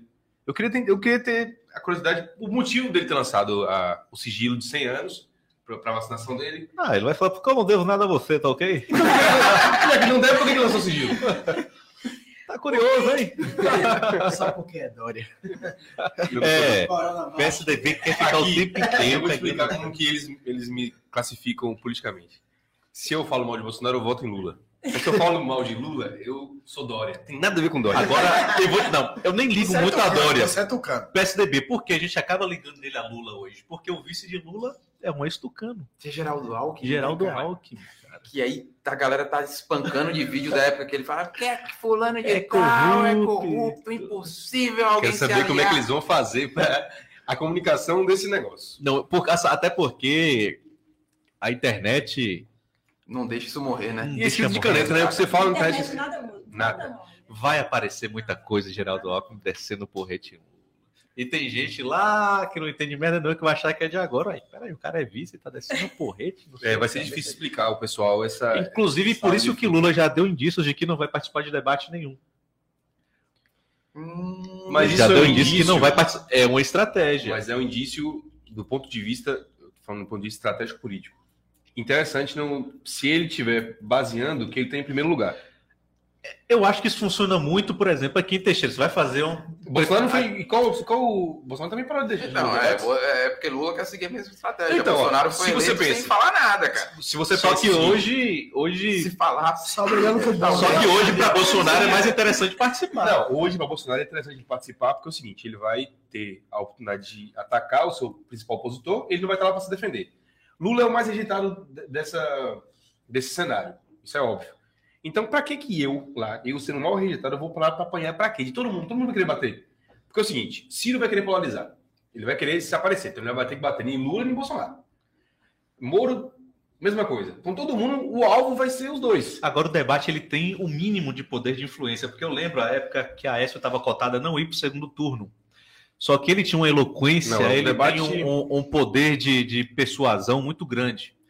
E nos últimos, e nos debates que ele ia, ia Dilma com a pilha de papel, ia fulano de tal com a pilha de, de, de, Ele não ia com absolutamente nada e levava. Era muito preparado para o debate. Então, assim. E as pessoas, no dia seguinte do debate, só se falava no debate. O cara é preparado demais, o cara é isso, o cara é aquilo e tal. Então, há um mínimo de poder de influência dentro desse, não, desse processo. É, claro. Que pode, é, talvez nem ser benéfico tanto para Bolsonaro, mas pode, a gente fala não da terceira via, mas é, é pode gerar uma discussão muito boa no sentido de colocar novamente os dois lá em cima e as pessoas apontarem o dedo. Olha, a terceira via falou que Lula é isso, isso, isso, que Bolsonaro é isso, isso e aquilo. Então vai deixar as pessoas até mais refinadas para escolher um lado ou outro. Otário, é, desculpa, pode falar. Não, eu só ia falar que eu concordo. que, o cara no atravessa debate- o patrão. Não, eu. Não, aquele, aquele meu patrão. não. Aqui, vou apertar ele agora, inclusive. Aperta A lá. gente tem um quadro aqui, que é um. É um bolão. E ele criou. É o quê, Um rapaz? bolão Ah, um bolão. das eleições.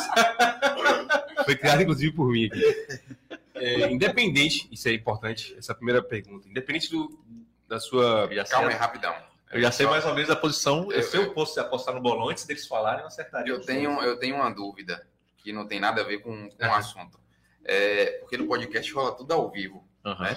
E antigamente eu falava, porra, não tenho paciência pra ver a galera três horas conversando. Eu assistia os cortes só. Uhum. Eu comecei a assistir cortes. corte, corte, corte, e hoje eu assisto as paradas, eu fico três horas ouvindo os caras conversando. É, é do mesmo jeito que os caras pegam só a manchete e, e, e tira a notícia. A minha, a minha dúvida é como, é como é que é o intervalo do banheiro, cara? Porque passou de quatro cervejas aqui. Não, pode ir, pode ir no intervalo. Pode ir, pode ir? Pode ir. Então Pode ir. vocês vão tocando aí.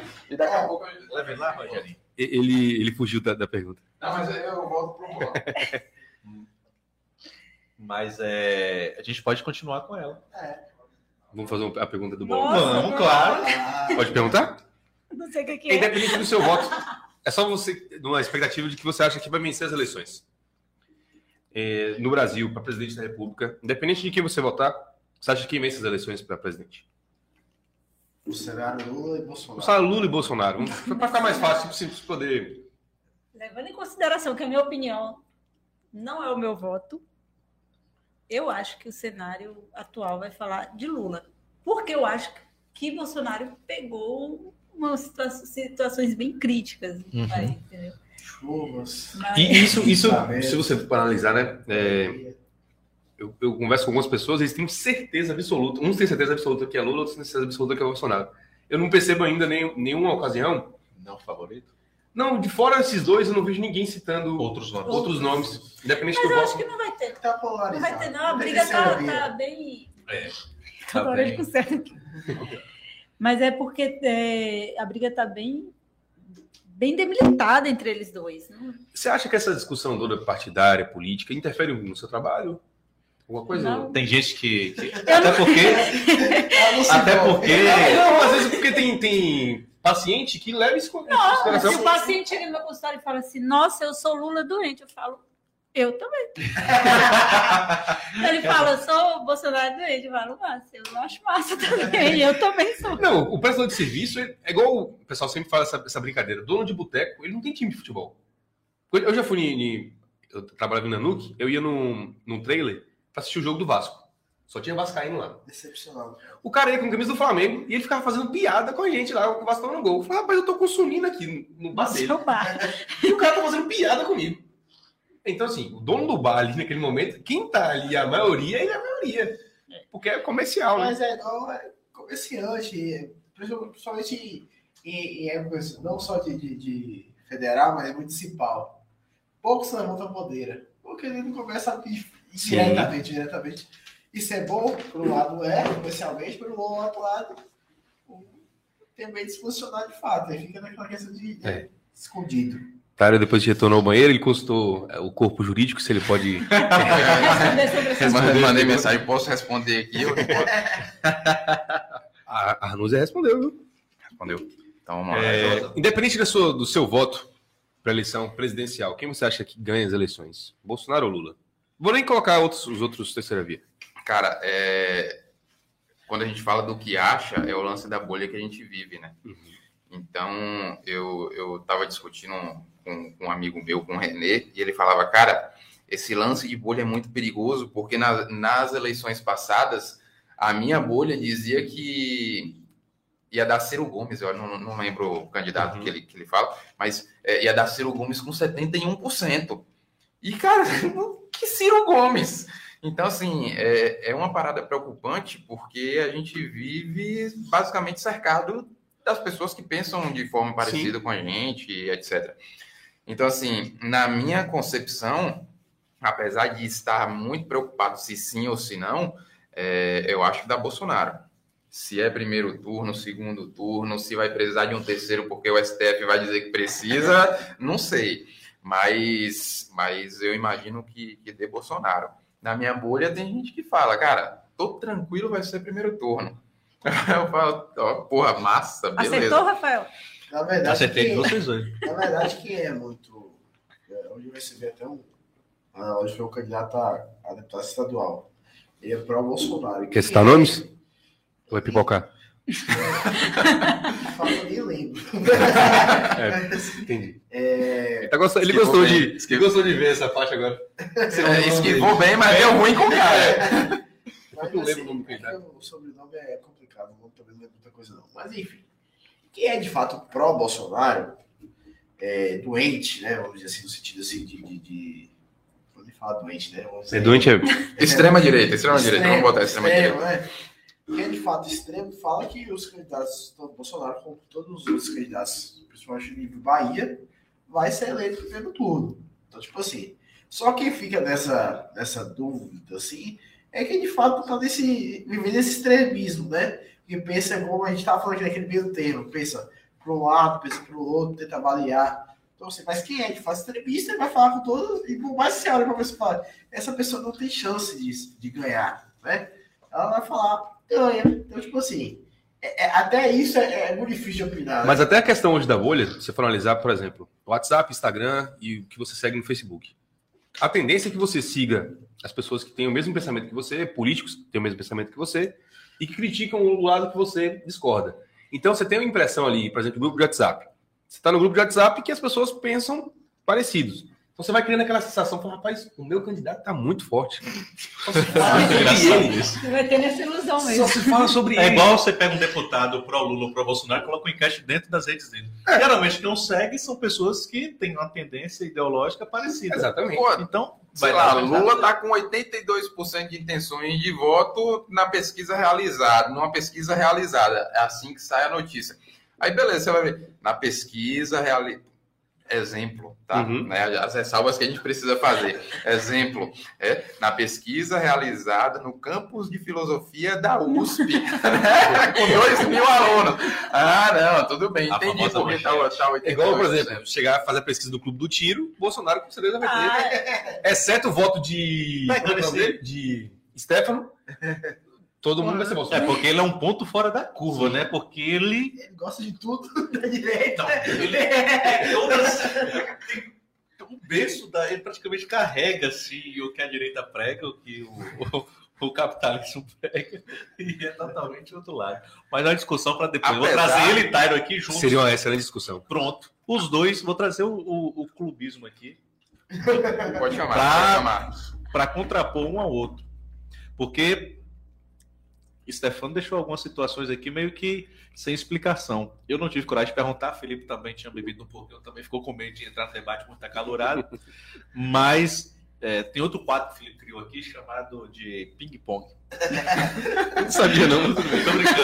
A gente vai fazendo algumas perguntas, você vai só falando se é a favor ou contra vocês. Por exemplo, se eu perguntar a vocês se vocês são favoráveis ao aborto, Depende. de quem está perguntando. Porra, você começou também com uma mas você pergunta, né, cara? pergunta polêmica demais. É, porque assim, Pô, você eu só tem que responder sim ou que não, ou eu posso falar o que eu Não, você pode se justificar. posso, Pode posso justificar. Porque assim, é, vou fazer igual Glória Pires, eu não tenho uma opinião formada sobre o assunto, porque aborto é uma parada muito complexa, né, cara? É, quando a gente parte aqui para o direito, o maior bem a ser tutelado pelo direito é a vida. Depois da vida você vai falar de liberdade, depois de bens e beleza. Tem uma hora que você precisa equiparar é, esses bens a serem, a serem tutelados.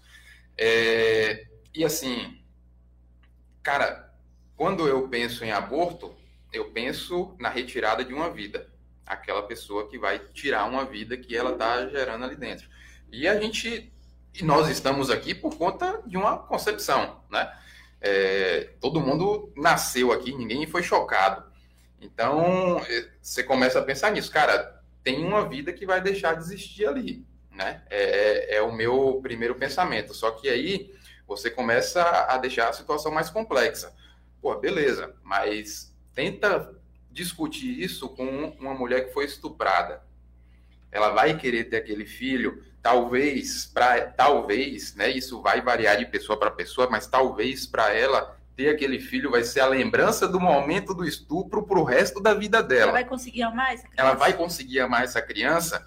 Aí, poxa, mas aí o Estado precisa dar, o, o, o Estado, pela Constituição, garante a segurança, saúde, etc. Mas a gente sabe que o Estado foda-se, não vai fazer isso, vai ser mais uma criança que pode na, cre, nascer e crescer uma, em uma Mas situação vulnerável. Também, será que o Estado tem condições, dentro do próprio SUS, de bancar? Cara, tá tem, mas entre os. Ah, tá. É, é a questão de bancar o aborto. Né? E, a questão, e aí, da, a questão do aborto clandestino, né? Agora sim. É muito grande. Eu tô, mas assim. O meu ponto em relação ao aborto é o seguinte: a, par, é, a minha decisão, a partir de quando começa a vida? Se a gente definir que a vida. A gente, nós cientistas nessa mesa, né? Se, se a ciência. E aí eu acho que a gente precisa da ciência aliada, talvez até um pouco independente da fé, e já gera uma outra discussão mas se a ciência fala a vida começa a partir da semana tal, eu acho que a partir dali existe uma vida, o aborto não deve acontecer. Se dali para trás não existe uma vida, talvez eu concorde com o aborto, porque pô, a mulher foi uma mulher foi estuprada, você é a única mulher da mesa, é a única pessoa que talvez tenha a condição de imaginar essa sensação, né? que não deve que não deve ser nada. A gente sabe que não é agradável, mas na condição você tem lugar de fala, né? Para a galera da moda. É, então, assim, é uma, é uma parada que a gente aqui não tem condição de imaginar como que, como, como que vai ser. Cara, a mulher é estuprada, já tem o estigma dela falar ou não e etc. Vamos pular essa parte. Ela, olha, fui estuprada semana passada, talvez eu esteja grávida e eu não quero ter esse filho. Pô, ok, então, vamos ver se você está grávida ou não, se isso tem como ser detectado com uma semana, enfim, não sei. É, tá. Mas aqui não tem vida até então. É um bolinho, é uma verruguinha, né? Verruguinha a gente tira do canto da unha e joga fora, comparação esdrúxula, óbvio. Mas a partir daqui, até aqui não tem vida. Você tem, sei lá, X semanas para decidir, porque a partir daí já tem um feto vivendo com, contigo. Então, assim, a minha, a minha percepção em relação ao aborto. Mas esse também, precedente também só sobre a mulher que é estuprada. Né? É. Não, não, é, foi só um exemplo. Não, então, ele está um se apegando nisso para dizer que. Foi, foi só, é porque seria... é, uma, é, uma possibilidade, é uma grande possibilidade justificativa. Não é tão simples assim. É, mas aí, se a gente tirar Agora, essa situação. Para mim. E a mulher que teve uma relação ali consentida e engravidou, não, e aí em qualquer filho. momento ela é, eu quero ser filho. É, para mim, é a partir do momento que a vida passa a existir. Se não existe vida ali, então talvez eu concordaria com o aborto. A partir do momento que a gente considere a existência da vida, é, eu, eu seria contra o aborto, porque apesar de meu corpo, minhas regras, existe uma outra vida ali. Não é necessariamente só o seu corpo. É uma vida que o, que o inclusive o direito vai é, mas se a pessoa mas diz meu corpo, minhas regras, o corpinho é... que está lá dentro também. também é meu. Então, cara, a gente começa a enveredar em várias discussões muito complexas. Eu, eu, por exemplo, se você me pergunta, a minha resposta é sim, eu sou a favor. Meu corpo, minhas regras, de fato. Eu tô grávida, eu vou decidir se eu quero levar essa gestão, essa gestação. Em qualquer fase? Em qualquer fase, minha, meu corpo, minha regra. Se ela decidiu, ela sabe as dores dela. Eu não posso julgar. Mas lá dentro não tem um outro corpo que poderia dizer meu corpinho, direito, minhas regras. Aí, assim, o nascituro tem direitos, né, tenho, cara? É, tem direitos. O bebê que tá ali dentro Ele é uma levou muito para a questão do, do estupro, beleza. E se você tem um filho que tem uma deformidade? Putz, outra situação complexa pra caralho. E se você tem ali uma mãe que o cara é um filho da puta, me desculpa aí. Mas ah, ele foi acontece, lá. É raro, mas acontece muito. ele foi lá. Porque o homem, ele simplesmente tem o direito de falar. Foda-se. Não quero ser pai. Eu não quero ser pai. Vou te pagar uma pensão. Paga e, e eu tô te falando isso com propriedade porque eu sou mãe solteira. Então, eu eu crio minha filha só, eu não tenho pensão, eu não tenho, eu não tenho nenhum apoio e pai, deve ser difícil pra caralho. A parte financeira é o menos importante. Para mim. É. Para criança faz falta, né? A, a criança. Do... É. Pois é, onde Então, assim, eu, eu acho que a mulher sim tem que tomar essa decisão. Acho que o homem não tem que opinar, eu acho que eu não tenho que opinar, eu não tenho que julgar o motivo dela. Você quer ver uma coisa? Geralmente, quem fala de aborto, ela fala: Eu não nasci para ser mãe. Como que essa mulher vai botar uma criança no mundo? Ela, ela mesma está afirmando que não nasceu. Você sabe o que é ser mãe? Cara, é um ser lado, que depende de você a tive- vida inteira. Eu tive uma colega de, de, de escritório que ela falava: não quero ser mãe, eu não gosto de criança. Eu fico com a criança cinco minutos, para mim já é tempo suficiente. Bastou, não nas- é bastou mim. nascer. Pá, pá, pá. Não, essa mulher engravidou. Ah, eu acho que tem muita. Hoje você, Essa você coisa- chega a melhor coisa que aconteceu. Ah, mas na deixa eu te minha falar. É Aí, aí são. É, Quando nasce a mãe, quando nasce o filho, nasce Nasce a mãe e nasce o pai. É, Se for- Se for pra Vamos, pai vamos pensar no mundo, no mundo, No mundo vamos pensar na boa de fé, Alice. né? onde as pessoas é, respondem pelos próprios atos, também nasce o pai. Então, essa, é- essa posição, eu, eu fui pai sem planejar, tinha um mês tava com minha esposa, se conhecendo. É, é, é complicado, é um desafio, né? É, Existem várias perguntas em volta. Não me arrependo de nada, sabe? Obviamente, eu estou numa posição favorável, a, talvez, de muitas pessoas. Eu não, eu vou ter que dizer pela minha esposa da condição mais favorável que muita pessoa que está lá na ponta de fato, né? Que tem suas dificuldades, tem seus desafios, né? Para comer, enfim. Mas assim, é, quando a pessoa fala assim, ah, não tô pronto para ser mãe e tal, eu acho que tem muito mais por trás disso, e isso é ligado talvez a muitos traumas também. É porque assim, é, é, é uma discussão muito ampla, né? Se a gente for pegar no ponto de saúde pública, tal, talvez seja de fato favorável. Mas se a gente for pensar em vários outros fatores, outros precedentes que pode abrir por ser uma saúde pública, aí é uma discussão que a gente acho que vai. você não é pode uma discussão- banalizar o negócio. é uma discussão muito difícil para você responder Mas com uma vez que diz que cravar uma informação, ó, o faz que a certo é situação é banaliza. tratar. Mas aí você tem também. Você pode pôr regra, você pode falar, olha. Porque, por exemplo, a partir do momento que no mundo existe a opção de você ter ou não ter, se você teve, existiu a, condi- a, a possibilidade de ter. Por exemplo, ah, eu não quero ter porque eu não estou preparada para mãe, porque eu não usou preservativo, porque não procurou outros meios é, é, contraceptivos.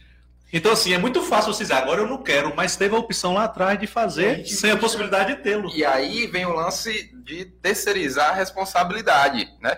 Maluco, eu gosto de jogar descalço. É. né? Eu gosto de jogar descalço, desculpa falar piada. É o que a gente ouve muito, né? Ah, rapaz, o negócio é jogar descalço, o boleiro é assim, não sei o que. Aí, cara, velho, se você assumiu as, as consequências disso, tanto você, homem, quanto você, mulher, simplesmente terceirizar a responsabilidade, tipo, cara, é, meu, e aí, só para pimentar a parada, meu corpo, minhas regras, e eu resolvi que no nono mês eu não quero ter, onde você tem uma criança formada, Ela morre, né, amigo? Aí, aí você tá falando de uma coisa que até ela vai morrer. mas aí não quero ter. Pô, cara, olha o tanto de coisa que você fez, a- as paradas que você poderia ter evitado para simplesmente chegar aqui agora. E aí eu usei nono mês só como exemplo, né? Sei lá, qual mês, é, ou semana, porque a gravidez conta em semana. Então, sei lá, se- é, no sexto mês, enfim. Não quero ter agora, cara, mas você precisa ter, as- ter assumir as consequências dos seus atos. Mas e não isso- simplesmente falar, não quero. Mas Por isso que eu acho que você é concordar comigo que se uma mulher, quando a mulher decide o aborto, eu, eu acho que ela decide o aborto assim que ela descobre a gestação.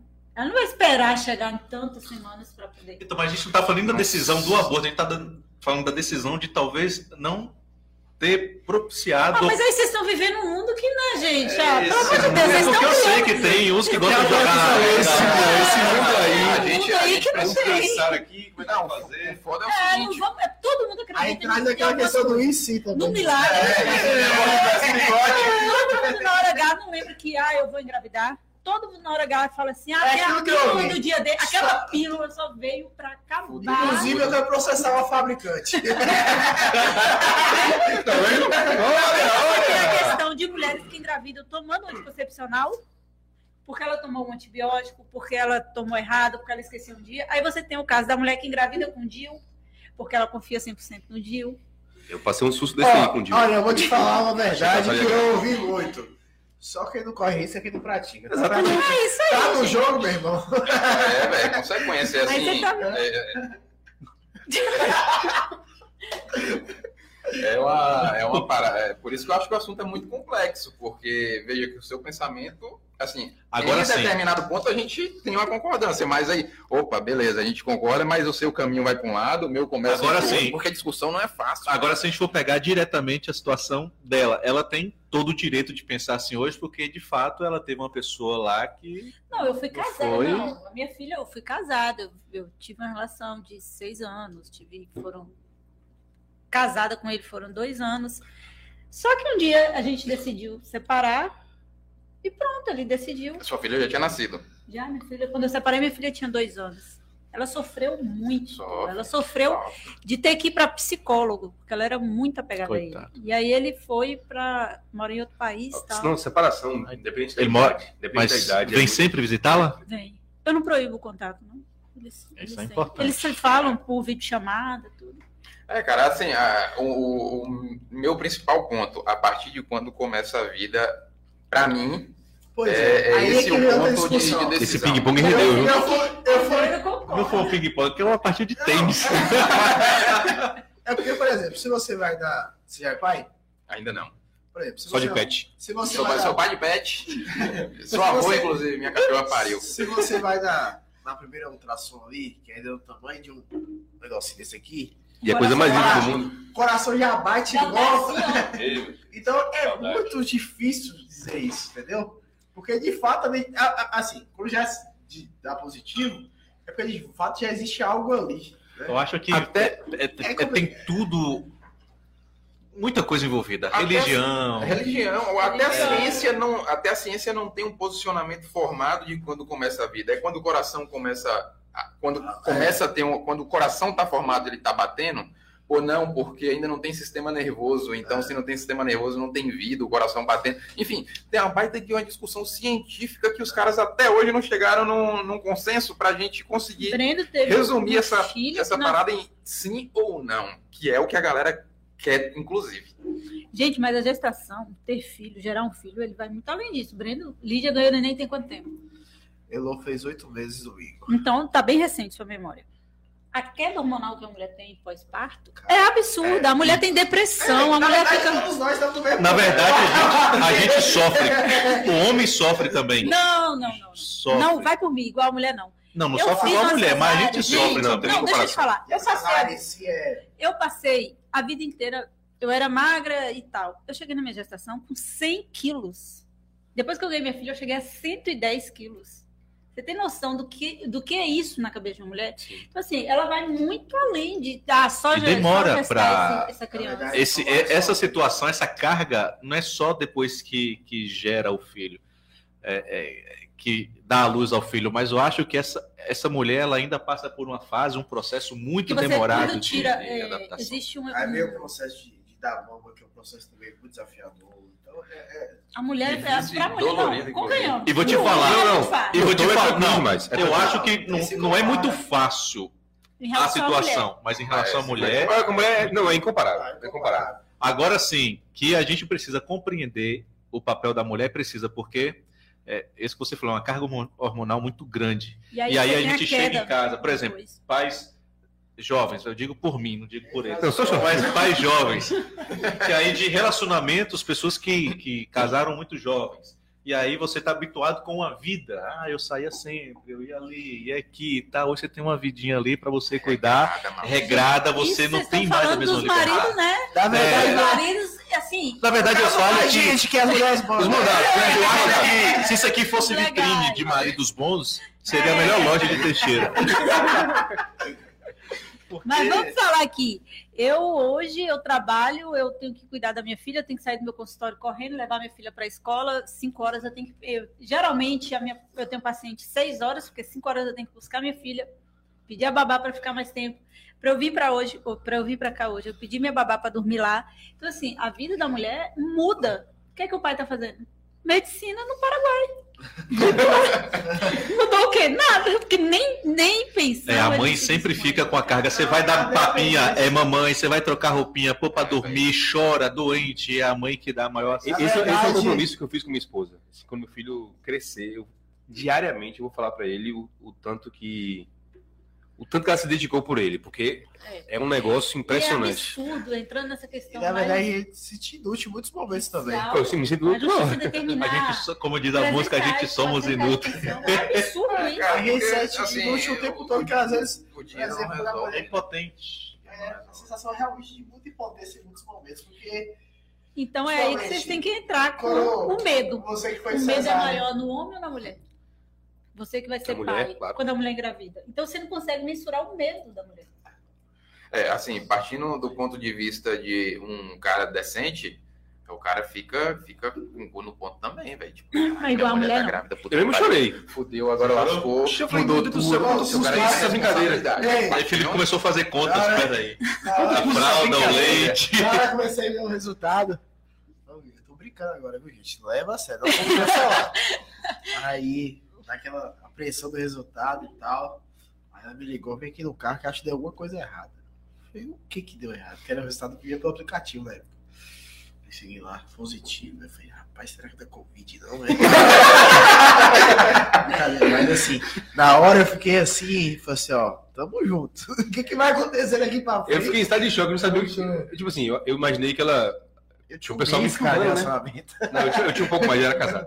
Eu tava imaginando que eu teria que me emocionar naquele, naquele momento ali. Mas só ficava, meu Deus do céu, o que, que eu vou fazer da minha vida? Eu não sei nem cuidar nem do meu cachorro. Gente, eu peguei meu resultado de gravidez. Eu formei no sábado. Eu peguei meu resultado de gravidez no domingo. Nossa. Então, pra mim, foi tipo, caramba. E eu nem tinha intenção, assim, de continuar a Ah, relação. Tipo, eu casei. Ó, Entendi. Dá trabalho. É desafiador, mas assim, É ótimo. já ansioso de chegar em casa. É bom demais. Na verdade, um eu- filho, eu acho Quando que. começar a falar e andar, você vai ver que maravilha. Eu acho que o filho, depois que ele nasce, ele leva o ser humano para a essência do ser humano. A gente começa a descobrir de fato o que é o ser humano. Na verdade, você entende o objetivo de vida. Tipo assim, eu preciso Nasce trabalhar uma outra mais, pessoa. Não, não mais por um objetivo meu. Tipo, não é pra trocar de carro, né? Não, é, é, pra, pra trocar de fralda. pra trocar de fralda. garantir, uma, Fralda. garantir uma vida boa, melhor pro meu filho. É, Mas é, é, é desafiador, mas é, é muito gratificante. E a gente sabe que a gente passa uma fase, é, a gente deixa uma fase ali em stand-by de esposo, de pai, de, de, de marido e esposa, para pai e mãe. E isso a gente sente. Mexe com o nosso psicológico. A gente está acostumado ali ter aquele chamega, aquele carinho, sair, beijar e tal, viajar, e não tem mais. Então, isso mexe um pouco com o casal, deixa os dois muito estressados. Eu sei que o quanto que eu deixo estressado mesmo, eu falo por mim, mas esses dois aqui eu acho que são, conseguem ser piores do que eu. Não, não. consegue. Consegue. Fake news. É sério. O último ping-pong. Armas. Você é a favor do posse, do porte ou só do posse ou, da, ou- ou- ou do porte? É contrário porque você acha que a população não está preparada para andar armada, para ter uma arma dentro de casa? Isso pode colocar a vida da família em risco? O que, que você pensa em relação a isso? Pode justificar também. Pode. É, eu sou a favor do porte, do, do porte da posse tranquilamente. Tranquilamente. Aí começa, começa as Começa as ponderações. Começa as ponderações. Porque, assim, é, até quem, quem discute muito sobre esse lance de armas, a gente tem uma discussão muito intensa sobre liberdade.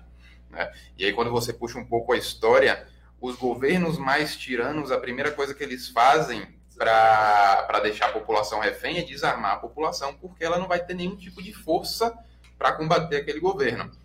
Né? Então, isso, exemplo clássico, Segunda Guerra Mundial, a Alemanha nazista, quando começou a crescer, começou a tirar a, a arma da, da, da população, da população judia, e daqui a pouco da população X, daqui a pouco da população Y, e exerceu um controle de arma muito, um controle de arma muito intenso. Então, quando você tem um governo que se preocupa mu- muito, não que não seja algo para se preocupar, porque a arma não é brinquedo, mas quando você tem um governo que se preocupa muito em desarmar a população, é, me preocupa, e aí é, um ponto, é meu ponto de vista, me preocupa um governo que, que quer a todo momento desarmar a população, porque principalmente hoje um governo só vai conseguir desarmar a população cumpridora da lei, porque quem é bandido é bandido, vai ter arma, vai ter tráfico de arma e vai ser assim a vida toda, né? Não existe esse lance de poxa, mas aí é só acabar com, com as armas. Meu amigo, não vamos acabar com, com as armas,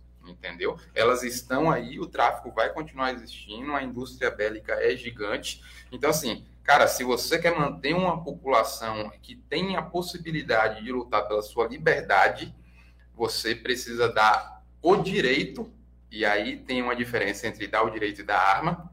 Você precisa dar o direito para essa população é, us, usar armas. E aí vem a, a, segunda, a famosa segunda emenda da, da dos Estados Unidos que fala é, para garantir um, um Estado livre existe a possibilidade de pessoas se armarem e formarem boas milícias. Nosso conceito de milícia aqui é o conceito ruim de milícia, né? O miliciano, o que a gente já está acostumado. É, mas existe essa, essa segunda emenda essa galera lá se segura muito nisso porque, cara, para eu defender a minha liberdade, eu preciso de arma. Hoje é arma de fogo, tá? Porque a arma de fogo vai equiparar as forças. Então, não é simplesmente uma questão de ter armas, não é o lance de dar tiro por alto, tá ligado? É a questão de você poder se defender. É, e aí, 97% dos, das mulheres, só, só organizar bem aqui para não dar uma é, para não dar uma conotação dúbia, 97% de 97% de mulheres que estavam armadas conseguiram evitar estupros. Então, só 3% foram efetivados em relação àquelas mulheres que estavam armadas. Então, porra, olha só, você eu, nossa, eu ia fazer uma pergunta muito idiota. Agora fiquei curiosa. É, tipo, você pesa quanto? que pergunta imbecil. Mas, por exemplo, você tem 50 quilos, tá. Jogou lá embaixo. Tem... Ou você vai sai daqui, vai me imaginar que termina aqui o podcast e a gente fica aqui tomando uma, você fala, galera, vou embora, tenho que cuidar de minha filha. Seu carro tá na esquina aqui, vira na esquina, um maluco de 100 quilos vai falar, minha senhora, é agora. Não existe reação. Você não tem, você não vai ter tamanho, força e etc. Você com uma arma de fogo, e aí vem, se você estiver preparada, se você recebeu treinamento para isso, se você passou por um teste psicológico e etc. Não é simplesmente vou, vou ali vou na padaria comprar uma é, arma. vou na padaria comprar uma arma. Não é isso, né? Então, se você tem essa condição, acho que naturalmente você pode andar armado porque você vai poder evitar uma baita de uma situação que vai foder com sua vida dali para frente. Entendeu? É um negócio que é muito difícil de dialogar também. É muito difícil de dialogar. Lá de São Paulo, ele falou que a população não está preparada de fato para se. Eu acho que, que isso aí é uma, é uma lenda que a gente criou do próprio brasileiro, velho. É, mas por exemplo. Gente, mas que as brigas de Qual é? trânsito é? ia, É isso que eu ia falar ia justamente. levar ela para outro nível. Olha, eu, eu principalmente assim. Mas aí ele Fala assim. você passa por vários testes. Então, para a Mas pessoa é, esse que... é o problema. Teste psicológico tá na hora que o cara tá de boa e na hora Tranquilo. cara Mas o acesso, mas o acesso à arma. Mas na hora que a Hoje, é pessoa não está de boa também, não é só uma arma Na de hora- fogo que faz na ele hora que a tomar pessoa não decisões tá de boa, Por exemplo, na hora do trânsito, tá você e o cara lá, o cara te fila da puta. Você vai pensar nem duas vezes, você vai pegar a arma e vai picar Pensa, no cara, pensa. Pensa. Eu vou te dizer pensa, que não. pensa, sabe? Porque é, na, na condição de ser humano, vamos pensar que na condição de homem médio, e aí vou, vou te utilizar como exemplo, você tá com a filha recém-nascida, você tá com a mulher te esperando em casa você e um etc. murro no meio Você pensa, hã? de Teixeira, você tá numa briga, o cara te dá um murro no meio da. Eu, Aí eu, você tem que agir. eu, tenho, eu tenho um amigo que tem porte de arma. Ele fala, cara, o- quando eu, eu ando armado, a coisa que eu menos quero na minha vida é ter uma briga. O cara me xinga no trânsito de filha da puta, o cara se bater no meu carro, a depender da situação, eu falo, valeu, cara, cada um arca com o seu, ou então eu me viro aqui e segue sua vida. Porque a responsabilidade é muito grande. É muito grande. Não é Depois que você simplesmente... aperta o gatilho ali, você tem toda uma realidade para É, enfrentar. mas aí na hora que o cara tá nervoso, que é, eu penso mesmo. Mas na hora que o cara tá nervoso, eu já vi. Na hora que o cara tá nervoso, eu é- penso, é onde a sabe gente- que Hoje que eu tenho uma filha, né? Eu tenho uma criança. Eu penso em muitos momentos, inclusive, por causa disso. Você nervoso, uma caneta, uma arma. Cara, na hora que você tá nervoso, é o tanto de vídeo que a gente vê na internet, o cara passando por cima do outro com um carro, o cara que tem uma faca Tem bate, gente que guarda facão, esfaqueia, é, tem gente que guarda tá facão. voltando da roça com a sua picape, tem um facão ali atrás, ele sai pra. Normalmente, a pessoa, quando quer matar, ela mata. ela mata. Essa, é, esse lance de que não, é, a, o fato de você, e aí eu acho que você falou, poxa, o fato de você ter uma arma de fogo em casa provavelmente vai é, te deixar numa condição onde, prova, onde talvez você utilize num momento indevido, uma briga com a mulher, por exemplo. Né? Normalmente, normalmente, óbvio que vão existir exceções, não estamos falando aqui de, uma, de um mundo perfeito. Normalmente, é, quando uma pessoa está predisposta a matar a outra, se for uma briga de casal, por exemplo, o cara mata afogado, o cara mata com facada, o cara mata com paulada. Com que o cara tiver, o cara vai matar. No seu ponto de vista, muito. a arma é mais uma defesa ou um ataque? A arma é defesa. A arma foi feita para se defender. A arma é defesa. Até porque quem ela tem é que atacar com é arma tem acesso muito fácil. Hã? Na verdade, é, é, Felipe com arma tem acesso uma... muito fácil. Felipe trouxe uma indagação até importante é, principalmente quem participa de clube de tiro, hoje o acesso à arma ela não é tão difícil. Não, é fácil. Não, Agora você, fácil, você fácil. Não, acesso é... à arma registrada, passando por todos os trâmites, é difícil. É, eu tenho muito O acesso é pelo caminho. O acesso, vamos lá, o acesso à arma é extremamente fácil. A gente pode. Não, pelo caminho correto. Pelo, pelo caminho correto é demorado pra caralho. Eu... É mais burocrático é extremamente burocrático. Mas, por exemplo, tem clube Teixeira hoje de tiro que hoje. Que dá o porte, a pessoa vai lá e tá, compra a arma com ela. Hoje tá, não, não, não, não, dá. Não é assim. Mas eu, eu, eu tô falando porque eu vi um amigo meu fazer isso. Porte não. Porte não. Porte, posse, posse, posse, é, é, é relativamente rápido. A posse eu posso ter, a posse eu não posso carregar. Po, a posse você tem. Pra ter em casa. Você tem em casa. Você, ah, tem, você tem em locais específicos quando você tem a posse de uma arma, e você pode ter essa posse pela Polícia Federal, que é o SINARME, e ah. pelo Exército, que é, era o Sigma, e eu acho que mudou para o CISGECORP. É, alguns, alguns clubes de tiro que é, é inclusive pelo... É, os clubes de tiro pelo exército. pelo exército. Os clubes de tiro são fiscalizados pelo exército. É, e aí eu já vou, já vou até começar a pedir as desculpas aqui se eu falar alguma besteira, porque não é minha especialidade, né? Mas é, para você, a posse é onde você vai são os locais específicos onde você pode ter sua arma, certo? Então você pode ter sua arma em casa e aí você vai chegar para o exército e falar: Exército, eu tenho dois endereços fixos, né? É, o endereço A e o endereço B. Você pode deixar a sua arma nesses dois endereços, certo? Aí pode carregar. Você não, ah, tô indo para o trabalho, vou armado, vou voltar, vou armado. Não, hoje não é assim. E aí, beleza, para você ter a posse de uma arma, como que funciona? Você precisa, é, se for pelo exército, você vai ser o, o, CAC, né, o famoso CAC, colecionador, atirador ou caçador. Normalmente são é, os CAC são atiradores, né, a galera que vai para clube de tiro, participa de competição e etc. E aí você. O exército vem, inclusive, na casa. O exército pode fiscalizar a sua casa, pode, pode fiscalizar porque ele vai analisar ali onde que você guarda a sua arma e etc. Então, é, para você ter o certificado de registro, que é o, que é o CR. Quando você tem o CR, você vai poder comprar uma arma para ter a posse. Para ter o CR, aí você precisa fazer um curso de capacitação de tiro, você precisa fazer um. Você precisa ir no psicólogo credenciado pela Polícia Federal, então não adianta ir no seu brother, que para te dar o laudo, então ele tem que ser credenciado pela PF. É, e você precisa participar de um clube de tiro né? Porque senão você só seria um cara que quer ter uma arma em casa. Então, para ser atirador, você precisa naturalmente estar filiado a um clube de tiro. Fazendo tudo isso, você vai ter o seu CR, que vai, vai lhe dar o direito a ter uma arma. Isso vai demorar aí uns, no melhor, na melhor das hipóteses, na melhor das hipóteses, uns quatro meses. Na melhor, estou aqui sendo otimista pra caralho quatro meses. Aí você precisa esperar quatro meses para o exército te liberar o CR e um papelzinho, olha aqui, você agora é atirador. Beleza. Agora eu quero comprar uma arma. Aí vai mais outro caminho de Santiago de Compostela. Com, com o CR, você vai, que o exército já sabe que você é um atirador, você vai ter que chegar para o exército e falar: Exército, quero comprar uma arma. Aí você vai fazer um, um, um pedido de autorização de arma para o exército. Aí o exército tem até dois meses para te deferir isso. Normalmente, acontece nesses dois meses, pode ultrapassar um pouco.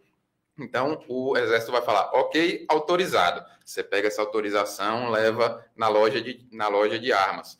Galera da loja de armas, tem autorização para comprar a arma da marca tal, modelo tal, calibre tal. Não é simplesmente uma autorização aleatória, é arma específica.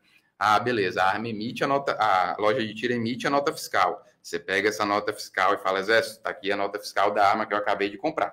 Você pegou a nota fiscal, você pagou a arma, mas você não pegou a arma, não é supermercado, onde você pega e paga.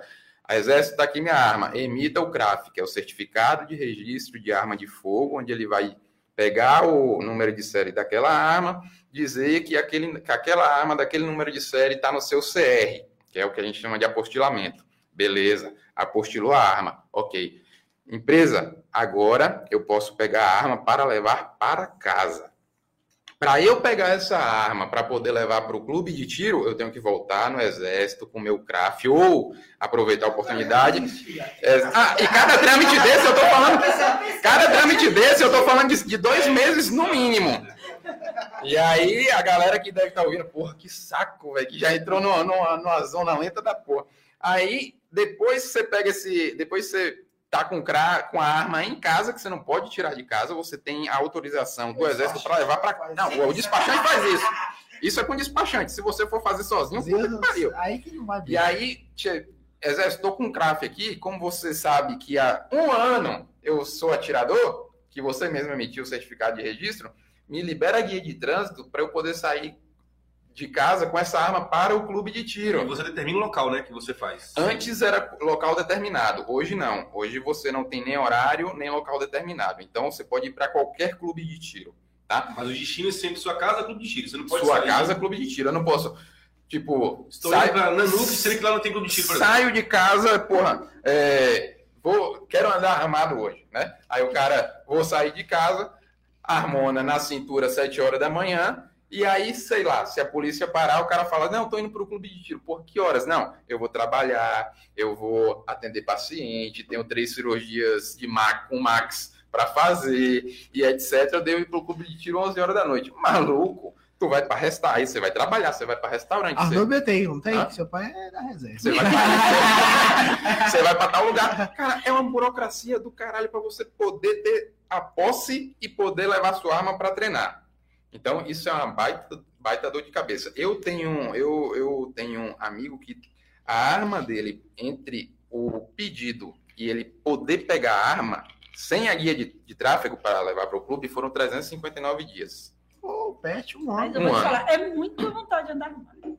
E outra, não estou nem falando da vontade de andar armado, porque não pode andar é com essa arma, é para você ter a arma para se defender. Você só pode andar, na verdade, com ela quando você está carregando outras também para você defender as que estão no, no bagageiro, né? Só quando você está indo, e aí você precisa estar indo para o clube de tiro. Tipo, você não pode, ah, vou viajar, estou levando minhas armas para sair na rua. de Teixeira, esse transporte para você defender as que estão lá, você pode, você pode. E aí vem uma parada que eu acho absurda, porque na verdade você você pode utilizar a sua arma é, a pronto uso, que, que o pessoal chama, que a gente chama, né? Você usa a arma a pronto uso, que é carregada, municiada e pronta para, se uhum. acontecer alguma coisa, você poder usar, para defender o seu acervo, que são as armas que eventualmente você tem, uhum. você está carregando para levar para o clube. Não é para defender sua vida, não, é, é para defender o seu acervo.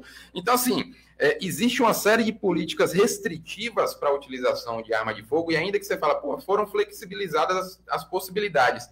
Ainda assim, o Nem governo. O, é, para você ver quando fala assim, porra, mas liberou geral, a galera tá comprando arma para caralho, não sei o quê. Mas um ano para comprar, para você pegar sua arma para levar para casa. Na melhor das hipóteses, são seis meses, cara. Na melhor das hipóteses. Se alguém te prometer uma parada tipo, velho, mês que vem, esquece. Tá com é balela. É tá com balela. Não vai conseguir esse trâmite todo tão rápido. Então, assim, é, é uma burocracia muito grande até você poder pegar a sua arma, e nesse período você passa por tanta, por tanta coisa, e aí, pô, você já começa a ir para o clube de tiro, você começa a ver como a galera se comporta, você começa a perceber que tem muita gente andando armada que você não faz ideia você não tem a menor noção, porque o cara pode ter porte, o cara pode ser um policial civil, o cara pode ser um policial militar é, de folga. Então, cara, tem muita gente andando armada e a gente não faz ideia. Então, não existe esse lance de pô, muita arma na população vai virar bang bang, vamos voltar para o oeste, etc. Porque a gente teve um crescimento muito grande de armas de fogo e a gente não teve um crescimento da violência em relação a essas armas de fogo, e aí a pesquisa precisa ser muito bem analisada, não adianta pegar só a manchete. Então, especificamente se é aquela arma que é uma a, arma. Tipo, essa, é, as armas que foram utilizadas para cometer crimes foram armas dessa galera que comprou legalmente? Quase Mas é que a nada. maioria dessa também veio muito com a Se eu não me engano, coração raspado. se- não, pô, aí é arma legal, caralho. Mas se é arma legal, Eu aceito independente do governo vai se ter. é arma ilegal, independente da restrição que o governo vai, vai te impor, essa arma vai existir. Então, se eu não me engano, são 0, e aí pode ter um- uma diferença do, do Ibope, É mais de erro, né? mas, mas erro é, é pequena, mas se eu não me engano, são 0,03 ou 0,03% das armas legais que foram utilizadas para cometer crimes, cara. Então, assim, o crescimento da, da quantidade de arma de fogo na população não é proporcional ao aumento de violência. E, no nosso caso, a gente teve um decréscimo da violência e um aumento da quantidade de cara, não armas de existe esse processo, não é melhor deixar como é que tá? Como é? Não existe esse processo, não é melhor deixar do que tá? Não é um processo. Não, é um processo, Assim- como ele falou, muito burocrático. Assim, precisa precisa Mas ter assim, uma. eu falo, tirando o tempo da burocracia, tudo bem a burocracia em si, nesse, nesse quesito, de psicólogo, de. Mas isso, man- encurtar isso vai ser mantido. isso vai ser Existem, existem países que você tem, você pega a sua arma de fogo em três dias. E aí, essa limitação, esse, esse tempo existe justamente para você. E aí, Desistir. é o lance de comprar na padaria. É tipo lojas americanas Agora, que, que vendem é assim. arma de fogo. Paraguai E vai, legalmente. você vai lá, você- quero aquela arma de fogo, se o cara fala, você pega daqui a três dias, para evitar que uma pessoa, num surto, é, compre aquela arma de fogo para sair para matar alguém. Entendeu? Porra, aquele maluco tava, tava pegando minha mulher, vou lá matar ele agora. O cara vai lá comprar uma arma de fogo. Mata então- daqui três dias. Vai matar- é, se quiser matar, vai matar daqui três dias, ou vai matar paulado ou vai na quebrada comprar uma, uma arma de fogo ilegal. Então, assim, no ponto de vista de arma de fogo, eu acho que existe uma burocracia muito grande. É, existe aí uma síndrome do vira-lata, que normalmente o pessoal chama em relação ao brasileiro que não tem condições de ter arma de fogo. Eu já pensei nisso também. Eu falei, cara, brasileiro não tem, não tá maluco, não tem lógica. Isso aqui vai virar uma putaria da porra. Vai ser Copa do Mundo, neguinho dando tiro pra cima, vai ninguém vai comprar mais fogos de artifício, vai virar uma zona. Mas não é, cara, porque assim, é, a partir do momento que você sabe a responsabilidade, e aí não tô nem falando da posse, porque na posse, se entra alguém em sua casa, imagino, pô, você com filho pequeno, maluco, você não tá nem aí. Se tu, um maluco quebra a sua, sua porta, você não vai pensar duas Eu vezes. primeiro dou um morro no olho, Mas- depois eu... Quando pra uma galera que anda armada, pra quem tem porte, cara, as consequências são muito grandes pra você para você Ah. simplesmente dar um tiro. E eu não tô nem falando em alguém, pra você simplesmente dar um tiro, porque dar um tiro pra cima em via pública é crime. Então, as consequências são muito grandes pra você simplesmente atirar em uma pessoa, por exemplo, numa briga de trânsito. Entendeu? Então, é, Mas tá existe essa preocupação. Vai ter gente que vai fazer isso, cara. Mas não, tá justificado. não, não tem jeito. Vai ter, vai ter um maluco que vai comprar arma e vai descer a bala em alguém aleatoriamente. Não era, vai ser uma exceção, um cara que não, de fato, não deveria ter arma. E, maluco, vai, tem, que pagar por isso. Entendemos. Pô, mas no Brasil não ninguém paga. Aí Aí é outra é discussão. outra discussão. Bom, e essa discussão a gente ainda vai trazer para cá, que nós vamos colocar você frente a frente com alguém que possa. Como é, é o nome do. é, Esse cara é advogado? Advogado. Eu acho que eu sei quem é. Stefano Stefano Spelletti. Pellet, sei quem é. É Pois é, nós vamos trazê-lo. De rico, De rico. Ah, Bom, gente, muito obrigado. Foi muito bom tê-los aqui. A gente pretende trazê-los novamente para discutir não só esses temas, mas voltar a debater também, é, discutir ou falar, prosear um pouco sobre ainda mais a profissão de cada um de vocês. Talvez até com, é, com mais algum, com uma terceira pessoa aqui, fazendo é, um contraponto sobre uma ou outra situação envolvendo outra profissão também, para abrilhantar ainda mais aqui esse momento. Agradeço a- aos nossos colaboradores aqui, ao nosso patrocinador, Breno, Felipe, nosso muito obrigado. Muito obrigado a todos vocês que nos acompanharam nesse mais um podcast. Obrigado mais uma vez a Bahia Beer, Ambev, por continuar patrocinando esse programa. Peço a todos vocês que estão nos assistindo que se inscrevam no canal, possam ativar os sininhos para esse canal continuar sendo um canal relevante, para atingir mais públicos e a gente trazer mais discussões como essa. Você viu que hoje a gente trouxe vários assuntos aqui, mas foi discussão de forma sadia. A gente trouxe os pontos, os contrapontos, de forma que a gente soube conversar com muita sabedoria e é um pouco disso que a gente trouxe dessa proposta da, do podcast, que foi um jeito de fato novo de se comunicar. Obrigado, né? Foi um prazer ter vocês aqui, né? ter esse contato com vocês. Voltem novamente. E vou passar a bola para meu amigo Felipe. E se você quiser se tornar um patrocinador do Podcast, nos procure através das nossas redes sociais, arroba Podcast. Agradecer o pessoal que nos acompanhou, acho que foi um bate-papo legal. E também abrir aqui para os convidados, se quiserem é, encerrar, falar alguma coisa para o final, para a gente agradecer. tipo, pra quê, velho? Logo eu. Nada pra puta. Então fala, então, então fala. Não, vocês perceberam que, ele é melhor na fala do que eu, né? Pelo amor de Deus. Mas olha, eu, eu tenho justificativa. Eu sou. Eu, eu, Quase bateu. Na hora que eu sentei aqui, eu falei assim: eu detesto discutir Poxa, política. eu detesto política, velho. E eu a parada em daqui a um ano E discutir o política. negócio foi assim pra política de um jeito que eu Foi falei, mesmo. é realmente. Mas boa noite, eu adorei o convite. Eu volto aqui com uma discussão com menos política. O Mas pessoal. adorei. Oh, desculpa, foi mal. Pode falar. Mente interrupt, né? Que, que a galera fala, os caras. Você me fala amanhã, amanhã a pra passar no RH? Vai ter uma música. Mas, pô, galera, foi, foi, foi da hora. É, o convite surgiu meio que de forma inesperada. Felipão, rapaz, aproveitando que você curtiu aí, eu tava pensando que você poderia vir. Você É, não falou, pô, sim, Felipão, não tá nem roupa pra isso, velho. Ah, veio ele- formal, ele veio de terno. É, eu falei, pô, talvez isso aqui atenda, né? O sonho da galera lá. Mas muito, muito obrigado mesmo pelo convite. Eu acho que o papo foi, foi muito da hora, foi muito bom mesmo. Esses assuntos que vão surgindo assim do nada, sem pauta, e não foi aquela parada engessada. Então, agradeço Felipe, Breno, Rafa, né? Isso. O Rafa com essa voz de locutor. É, É, eu o- na verdade. E, cara, parabéns pelo, pelo programa de vocês. É muito, muito bom, muito bom. A estrutura aqui, muito da hora também. Que, de novo, né? Eu cheguei aqui e falei, caraca, precisa tanto de coisa assim. em casa. né? Então, muito obrigado. E se quiserem chamar, cara, Tamo tô, aí. tô tá aí, aqui. Vai ter, vai ter o. Virar, virar Felipe II aí, cara. Mas parabéns, cara. E obrigado. E obrigado para quem assistiu, teve paciência aí para os pitacos que eu dei. A galera sabe de muito mais coisa que Nosso tá, tá departamento é aprendendo. de assuntos aleatórios. Sim. então, é isso aí, galera. Valeu e boa noite. Valeu, pessoal. Muito obrigado. Boa noite. Tamo junto na próxima quarta, às 19h30. Valeu.